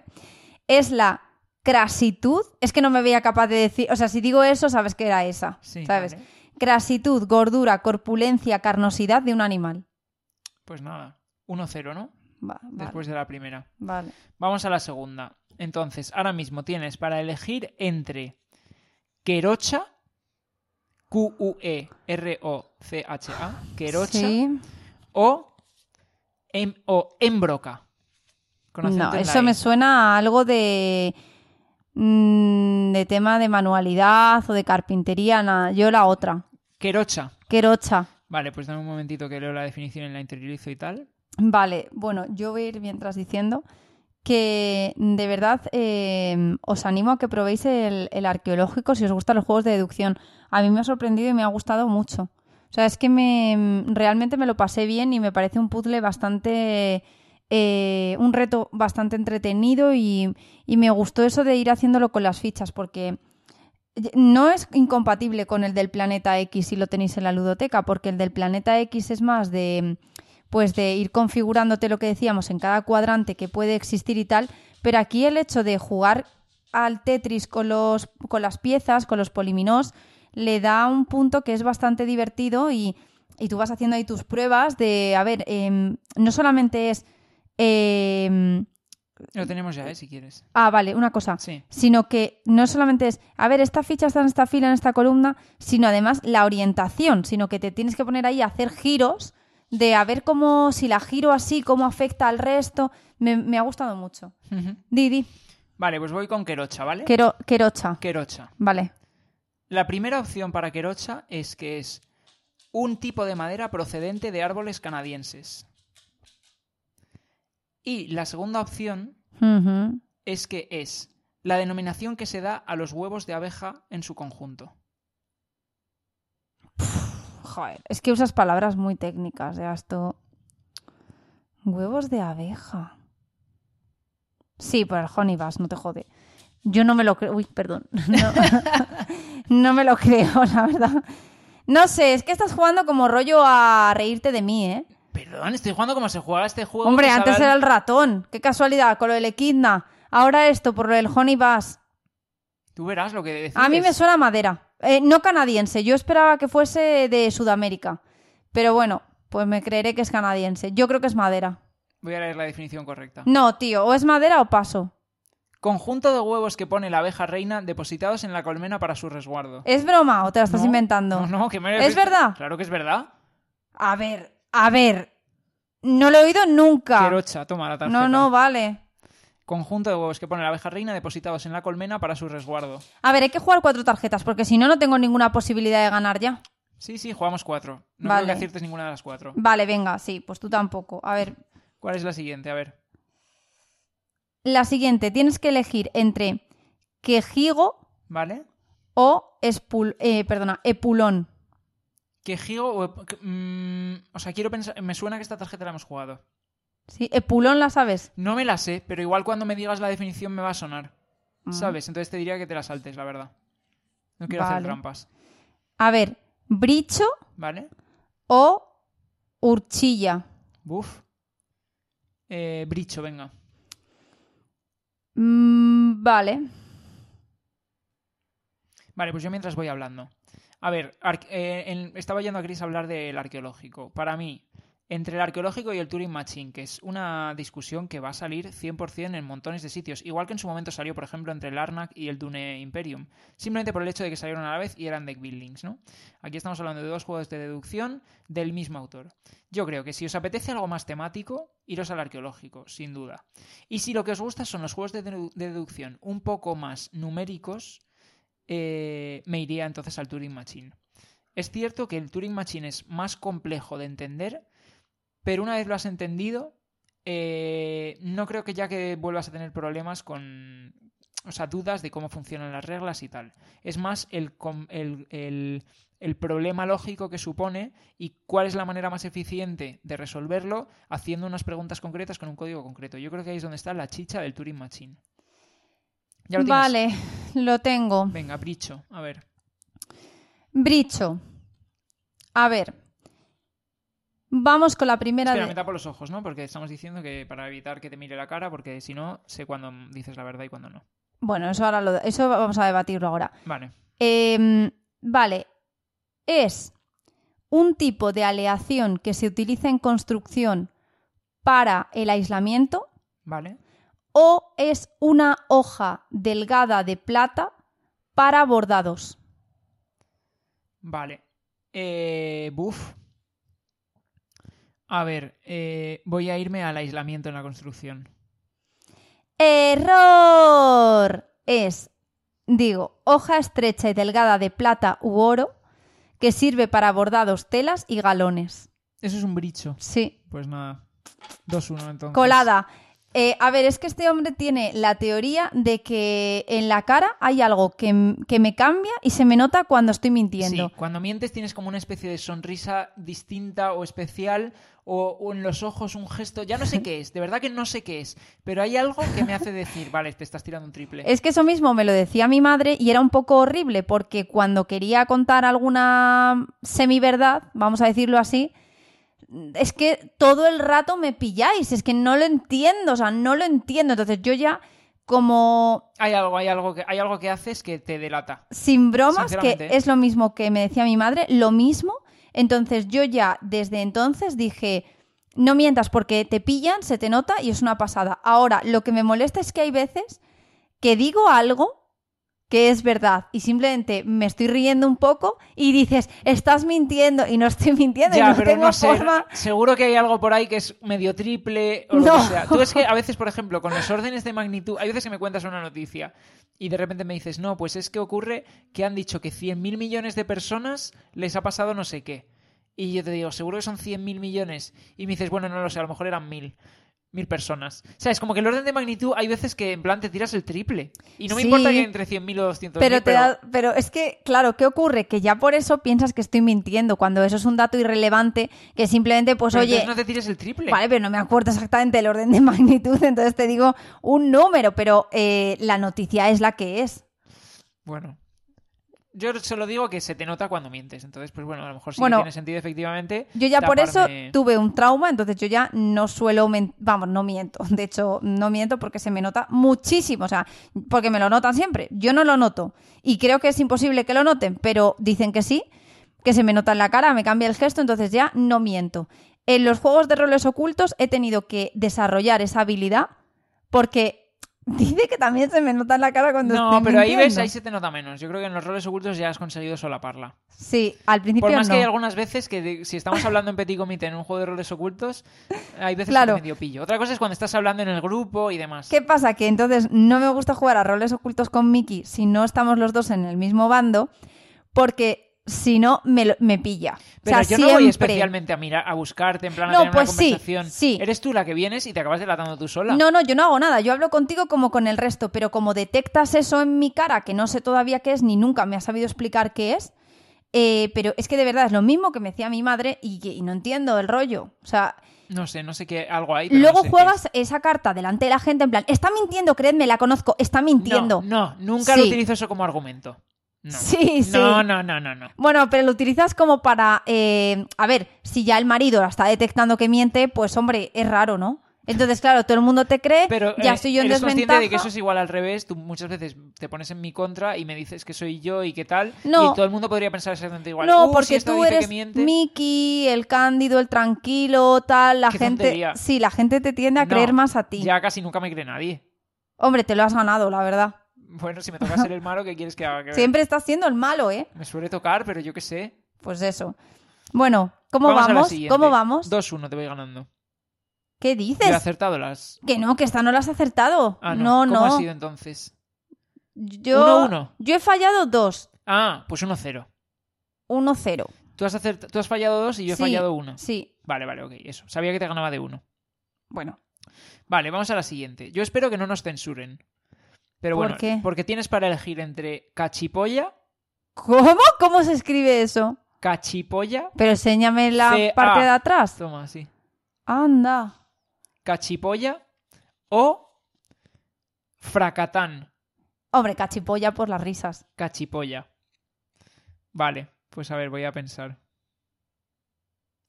Pues si quieres hacer relleno de algún tipo, ¿eh? Bueno, es que estoy en shock. Ah, Es que me he quedado en blanco porque estoy en shock con la tarjeta.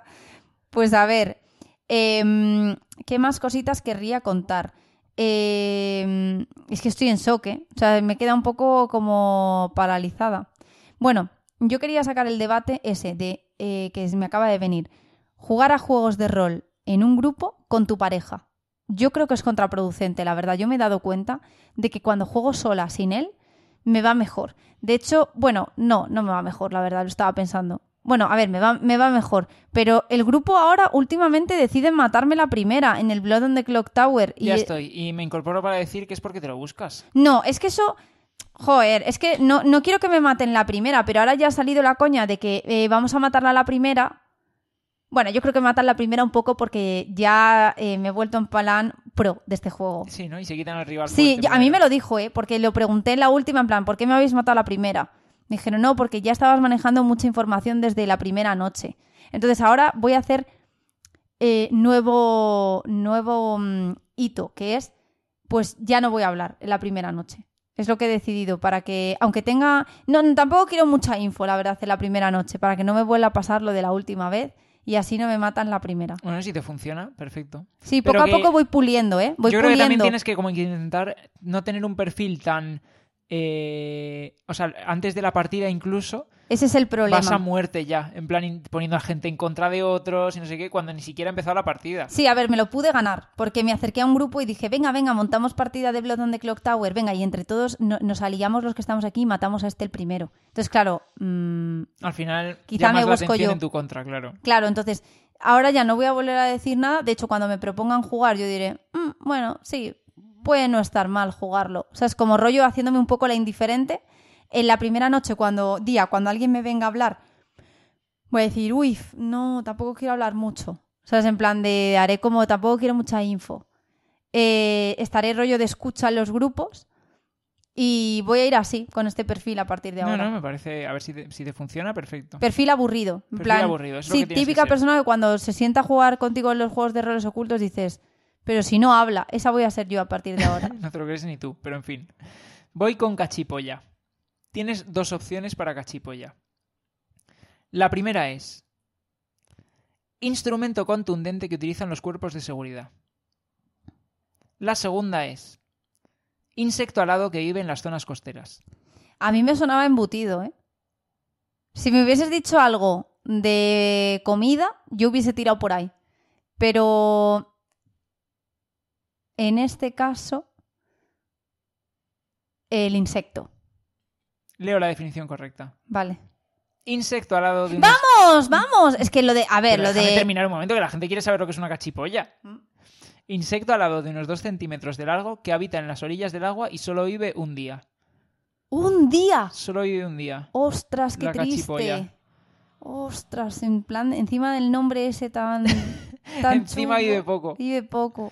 Nada, muy bien, pues eso efectivamente se ha acertado con la cachipolla. Vamos, dos, uno. No, ¿cómo que 2-1? Sí, he acertado dos. Que no, que esta es la primera que aciertas. Que no, que he acertado lo anterior. Ah, es verdad, has acertado. la- Pero entonces no decíamos antes que íbamos 1-0. Que te habías fallado las dos. No, a ver, saca las tarjetas. A ver, Querocha, el conjunto de huevos de la abeja Querocha reina... la he acertado. No. Pero Tú- que sí, que era la madera. Que no era la madera, que son los huevos de abeja. Ah, es verdad. Y el campañol tampoco. O sea, esta es la primera que aciertas. ¿Qué va? He acertado otra. Que no, que no. Que lo que has conseguido es que yo no acierte.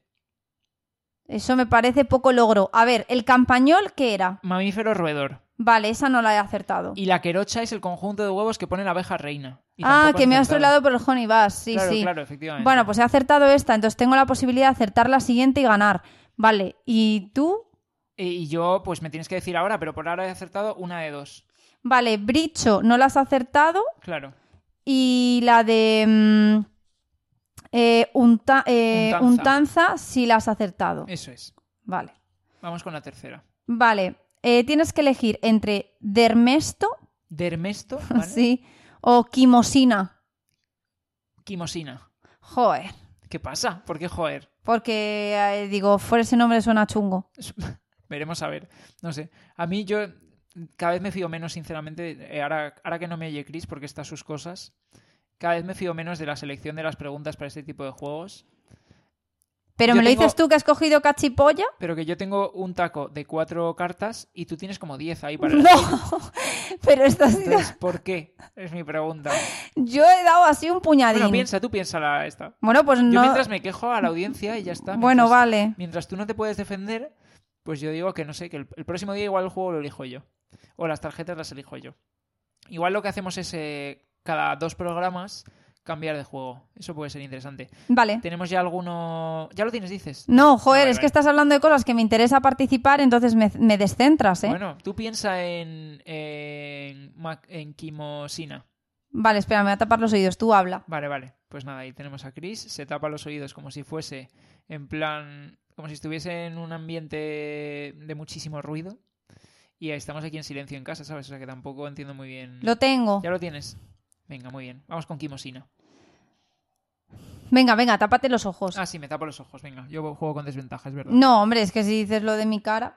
Eh, vale. A ver, voy allá, ¿eh? Sí. La quimosina es un fermento que se encuentra en el estómago de los mamíferos durante la lactancia Vale. o una proteína que se encuentra en el tallo de las plantas y que participa en la fotosíntesis. Voy a decir eh, la primera. Que no me acuerdo tanto cómo era la definición, pero era algo de un fermento o algo así. Sí, Es correcta. sí. Perfecto, pues léela, venga. Cuajo, fermento de la mucosa del estómago de los mamíferos en el periodo de lactancia.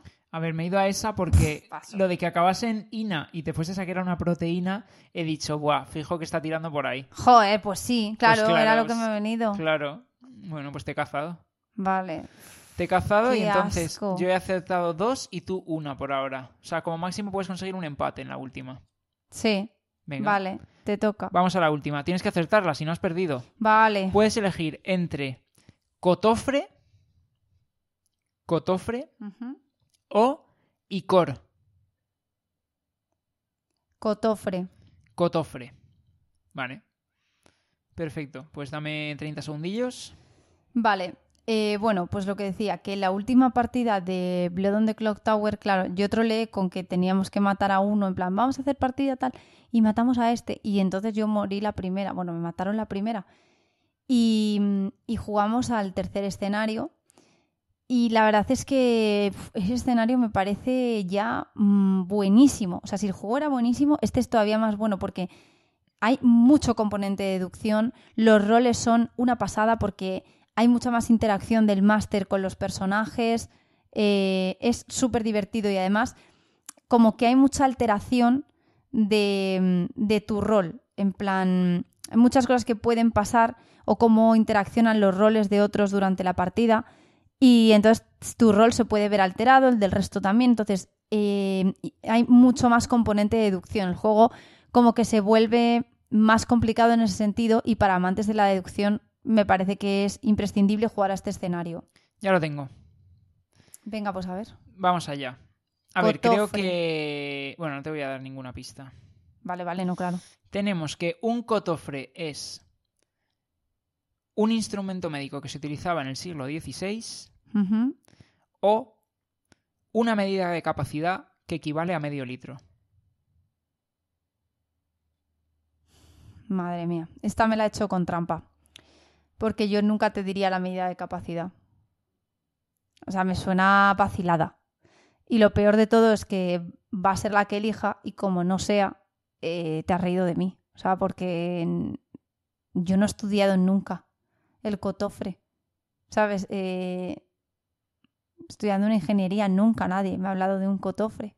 ¿Sabes? Entonces, como la elija y no sea, eh, humillada. Mm, eh, mm, bueno, perdón, he soplado así delante del No micro. pasa nada. No pasa nada. no sé cómo suena eso. Pero me- Si veo, que, si veo que suena en plan ahí como si fuese una tempestad, pues lo, lo rebajo y ya está. Puede ser, ¿eh? Porque he pegado un soplido guapo. Eh, mira, creo que me has vacilado. eh, porque sabrías que nunca diría lo de la medida de capacidad. Es. mm, Es eh, como. No sé. Mm, imposible ¿sabes? que sea eso. Y creo que voy a decir que es eso. Es eh, la medida de capacidad. Leo la respuesta correcta. No, joder, no, venga. Medida de capacidad ¡Vamos! para líquidos que equivalía aproximadamente a medio litro. ¿Y O sea, a ver, nunca, es que quiero decir, ¿Cómo nadie nos ha mencionado esto nunca? Eso por un lado, pero luego por otro lado, joder, eh, nadie pondría esto como definición alternativa a una, pre- a una ¿no? Tú pondría- dirías cotofre y te, te vas a inventar que es una medida de capacidad. O sea, esta la tenías muy fácil, sinceramente. Oye, no, ya, perdona, perdona. Haberte inventado algo mejor, no te digo. ¿Qué me invento para que, para que resulte tan raro para cotofre como medida de capacidad que equivale a medio Pues a mí me sonaba pájaro, ¿eh? Cotofre. Sí, si me hubieses dicho por cotorra. Pero no, Yo soy pero así ¿y- de y crees evidente, ¿eh? ¿Y crees que yo me hubiera inventado medida de capacidad que equivale a medio litro? ¿Crees Me que parece que me estabas eso? vacilando porque, a ver, eh, trabajando con números y tal y, y medidas de para cuantificar, digo, evidentemente, si no la, si, eh, o sea, No eh, era irías- raro, pero, sí. Pero con mayor motivo no irías entonces a cotofre porque dirías, buah, no me suena. Pero nadie nos ha hablado nunca de cotofre. Ya es que no sé lo que es un cotofre. Yo no pues sé, ya está, es que sonaba un poco inventada, ¿no? O sea, nadie nunca nos ha mencionado esta palabra. Ya, ya. Bueno, pues nada. Un logro. O- vas por, llevas dos aciertos. Eh, y ahora mismo yo también dos, pero si consigo acertar, pues me pongo con tres. Y si no, pues empate. Venga. Vale, a ver, elige Felipe ¿Felipe? o Secacul. ¿Felipe o Secácul? Sí. Pues Secácul. No, elige Felipe. No, dijo Secácul. Joder, es que no sé ni si se pronuncia así. A ver, déjame leer un poco cómo es por detrás. Sí, Secácul. ¿no? Vale. Tiene hasta acento en la A. sí, Secácul. sí. Vale. Vale, pues nada, tú interioriza mientras tanto. Yo quería aprovechar simplemente para decir que muchísimas gracias a los que nos escucháis porque eh, recientemente, o sea, en- como en el último mes o así, eh, se han incrementado un montón las escuchas eh, del podcast y estamos súper contentos. Nos hace muchísima ilusión que nos escuchéis. Somos un poco... Bueno, somos bastante obsesos de los juegos de mesa, ¿no? Eso por un lado. Pero luego, en plan, pues como que nos lo pasamos muy bien haciendo esto y nos hace un montón de ilusión cuando vemos que encima, pues poco a poco, pues eh, nos va escuchando cada vez más gente, nos dejáis comentarios con vuestras opiniones de lo que decimos, nos habéis pedido algunos, por ejemplo, que abramos un Telegram o que hagamos alguna cosa así en plan de comunidad y lo estamos pensando para la segunda temporada. Que por cierto, eh, creo que el primer capítulo de podcast del año pasado fue a principios de diciembre, lo cual significa que estamos cerca. Entonces, pues no sé, pues seguro que haremos cosas para seguir eh, pues dando, dando espacio para la comunidad que, que poco a poco se va creando y que nos hace un montón de ilusión. Y nada, y ya las iremos anunciando. Pero vamos, que sobre todo en este punto agradeceros a, a los que nos escucháis. Muchísimo. Lo tengo. Venga, pues vamos allá. Sí, me sumo al agradecimiento. Muy bien. Secacul. Sí. A ver. Tápate los ojos. Ah, sí, joder. Es verdad que juego con Pero desventaja. yo no he, acer- yo he acertado la anterior, entonces yo Claro, ya tengo ahora mismo dos. estamos en empate. Si Ah, yo vale. acierto, gano. Y si no, estamos en... si no, hemos acabado en empate. Madre mía. Venga. Esto lo tenía que haber sabido antes de. A ver. Eh, es. Secacul. Sí. Es una planta de oriente Sí. con raíz aromática Vale. o es un ungüento de la medicina asiática Sí. para el tratamiento de las heridas. Vale. A ver, yo, eh, si hubiera tenido que inventarme una definición para secacul, es verdad que hubiera tirado a planta también. Entonces voy a decir que el ungüento de Oriente. Error. Es la planta de oriente O sea que tenía que haber tirado por... parecida Por a la chiribía que tiene una raíz muy aromática. Pues nada, empate. ¿Y ahora qué hacemos? Desempate. Pero... Yo no me quedan tarjetas. Ah. Eh, Dame vale. una de esas que te sobran. ¿O las has leído ya No, esta no la he leído. A ver, venga, pero ahora más rápidamente, ¿vale? Vale. Elige entre Prasma o Tabelión. Plasma. Bueno, eh, Vamos a hacer una cosa. suena Para, que, plasma. para hacerlo más... Suena eh, plasma. Para hacerlo más justo. Vale. Voy a leer las definiciones de las dos. Y tienes que decir cuál de las dos corresponde a la que tú hayas elegido. Vale, pero En- me en tapo los ojos. Me tapo los ojos. Sí, Claro, porque si no voy a ver si le das la vuelta. claro. Entonces, ¿cuál quieres resolver? ¿Prasma o tabelión? Eh, plasma. Vale, y aquí van a ser. Aquí sí que lo hacemos explícito, ¿vale? Vale, vale, yo estoy con los ojos cerrados. Vale, tenemos para- definiciones para prasma. Hombre autorizado para dar fe de las escrituras y demás actos que pasaban ante él. O ágata, tipo de cuarzo, variedad de la calcedonia de color verdoso más o menos oscuro. ¿Cuál es la definición correcta de prasma? Mm, Uy, que no sabía dónde estaba el micrófono. Con los ojos cerrados. Eh, a ver, una era una, Una es. una profesión y la otra es un tipo de piedra. Sí. ¿Dónde, dónde está el Ahí, ahí, micrófono? estás perfecta. ahí. ah, eh, Pero puedes abrir ya los ojos, ya no estoy leyendo, ¿eh? ah, vale. Eh, pues yo creo que es la piedra, el ágata. Correcto. ¡Vamos! Bueno, ya está. Ágata tipo de cuarzo, variedad de la calcedonia de color verdoso más o menos oscuro. No, hombre, para que sea justo me tienes que hacer una por mí. Ah, vale. Como que ya está. Vale, vale. Eh, pero que dices que esa ya la sabes. No, que no, bueno, no sé. Coge si quieres la de Pulón, si es que no me acuerdo. Vale, Venga. a ver. Eh, Entre Pulón y Quejigo, ¿no? Sí, Pues venga, Quejigo, que yo creo que Pulón me puede sonar más. Vale. Aunque bueno, aquí va a ser un poco lo mismo, pero bueno. a ver. Léeme las dos, venga, yo me he tapado los ojos ya. Vale. Árbol de unos 20 metros de altura que da como fruto bellotas parecidas a las del roble. Vale, O hombre glotón que come y se regala mucho. vale. Eh, El árbol de las bellotas, esas especiales. Sí. Pues sí que ahora qué hacemos. ¿Y ahora qué? Pues ya está, esto es empate. Esto es como los juegos de mesa que te dicen, en el criterio de desempate pasa no sé qué. Y si no, los jugadores comparten la victoria. Vale, y si no, ¿quién ha traído Por este cierto, juego? Yo. Me llamó muchísimo está, la yo, ¿eh? atención. Me llamó muchísimo la atención. No, no, pero eh, eso hay que resolverlo yo. Me llamó muchísimo la atención. Vale, pues nada, el yo- otro día, leyendo las instrucciones de... Creo que era... No me acuerdo de qué juego era. Puede ser del Federación de Maldito Games, no me acuerdo de qué juego era. Pero uno de los juegos decía, en caso de empate, te ponía una serie de criterios de desempate, y si los jugadores siguen empatando, gana el jugador más adulto, o sea, más mayor. Pues yo, ya está, yo. Pero que me, simplemente le estaba diciendo que me llama la atención, no para este caso. En este No. caso es un empate, los No, yo. comparten la victoria. A ver, que no, que quede desempatar. Desempatamos la semana que viene. Bueno, vale, yo, ya está. Bueno, O sea, he ganado. No puede ser. Yo, yo tengo más mérito porque tú ¿Por qué podías saber esta. Si decías que sabías Epulón. yo tengo más Te- mérito. no, fuera broma, ¿te sabías la de Pulón? No. Bueno, qué falso. Yo tengo más mérito porque lo he hecho con los ojos cerrados todo el rato. Tú has podido leer en mi, ca- en mi cara Pero si tu cara es definía- eh, imperturbable. definía. Sí, vamos, yo ahora soy jugador de póker profesional, ¿no te Hombre, no, no se te nota nada. ¿Pero qué dices? Sí, nada, ¿eh? Yo a mí dices que se me pone. Aclárate, ¿no dices que se me Mi pone. cara ahí? engaña polígrafos, ¿no? Pues sí. Pues no. bueno.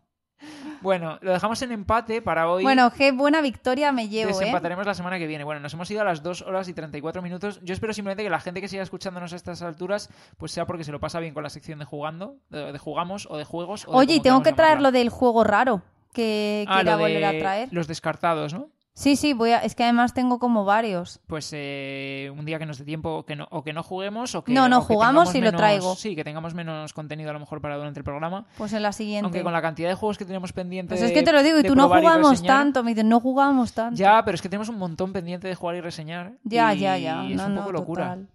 Bueno, voy a hacer un spoiler, la verdad. ¿De qué? Hemos jugado mucho a cosas de Disney últimamente. Sí. Estoy bastante happy. Es bastante spoiler. Ah, ya. Pero está bien hecho si quieres. sí, sí, la verdad es que estoy muy ilusionada. Sí. Así que veréis en la cuenta próximamente cositas de Disney. Sí, además que ahora para Navidad estoy que comentarlo porque a lo mejor hay gente que se lo plantea. Para niños y demás, ¿no? Claro. O para ellos O mismos. bueno, para adultos. Sí, porque nosotros somos bastante fans de Disney, la verdad. Así que nada, este ha sido el episodio de hoy. Muchísimas gracias, como decía antes, a todos los que sigáis escuchando este momento y muchísimas gracias a todos los que nos escucháis en general. Estéis ahora mismo aquí o no, solo que si no estáis aquí no me estáis escuchando, agradeceroslo, pero bueno. Muchísimas gracias a todos y que de verdad que nos leemos a todos los que nos escribís por privado o comentáis en... Sí, o nos pedís en plan opiniones de De juegos, me juegos. compro este, me compro el otro, tal. Sí, mm, es verdad que nos hace muchísima ilusión y los comentarios que ponéis en los capítulos de podcast, los comentarios que nos mandáis por privado en Instagram, los comentarios en privado en TikTok, eh, cuando nos vemos en algún evento, la verdad es que nos hace muchísima ilusión y bueno, que me encantaría coincidir con vosotros eh, en eventos como coincidí con Chow, que mm, de verdad encantador, encantador y me lo pasé súper bien. Sin show no hay show. Sin show no hay show. Y ese es mi nuevo lema. Y show, a ver si te vemos en alguna otra quedada. Y, y, por favor, que os quiero ver al resto, como Delia, que se pasó a vernos y hizo el esfuerzo de venir a saludar y siempre está muy atenta y nos pone muchísimos comentarios. Así que de verdad que, por favor, eh, mil millones de gracias. Por favor, Por gracias. favor, ya. No sé por qué he dicho por, por, Por favor, favor. dejadme agradeceros. Por favor, dejadme que os lo diga. No, no, sí, muchísimas gracias. Pues nada, aquí lo vamos a dejar por hoy y nos vemos otra vez dentro. Bueno, nos escuchamos dentro de un par de semanitas. Nos escuchamos. Hasta luego. Chao.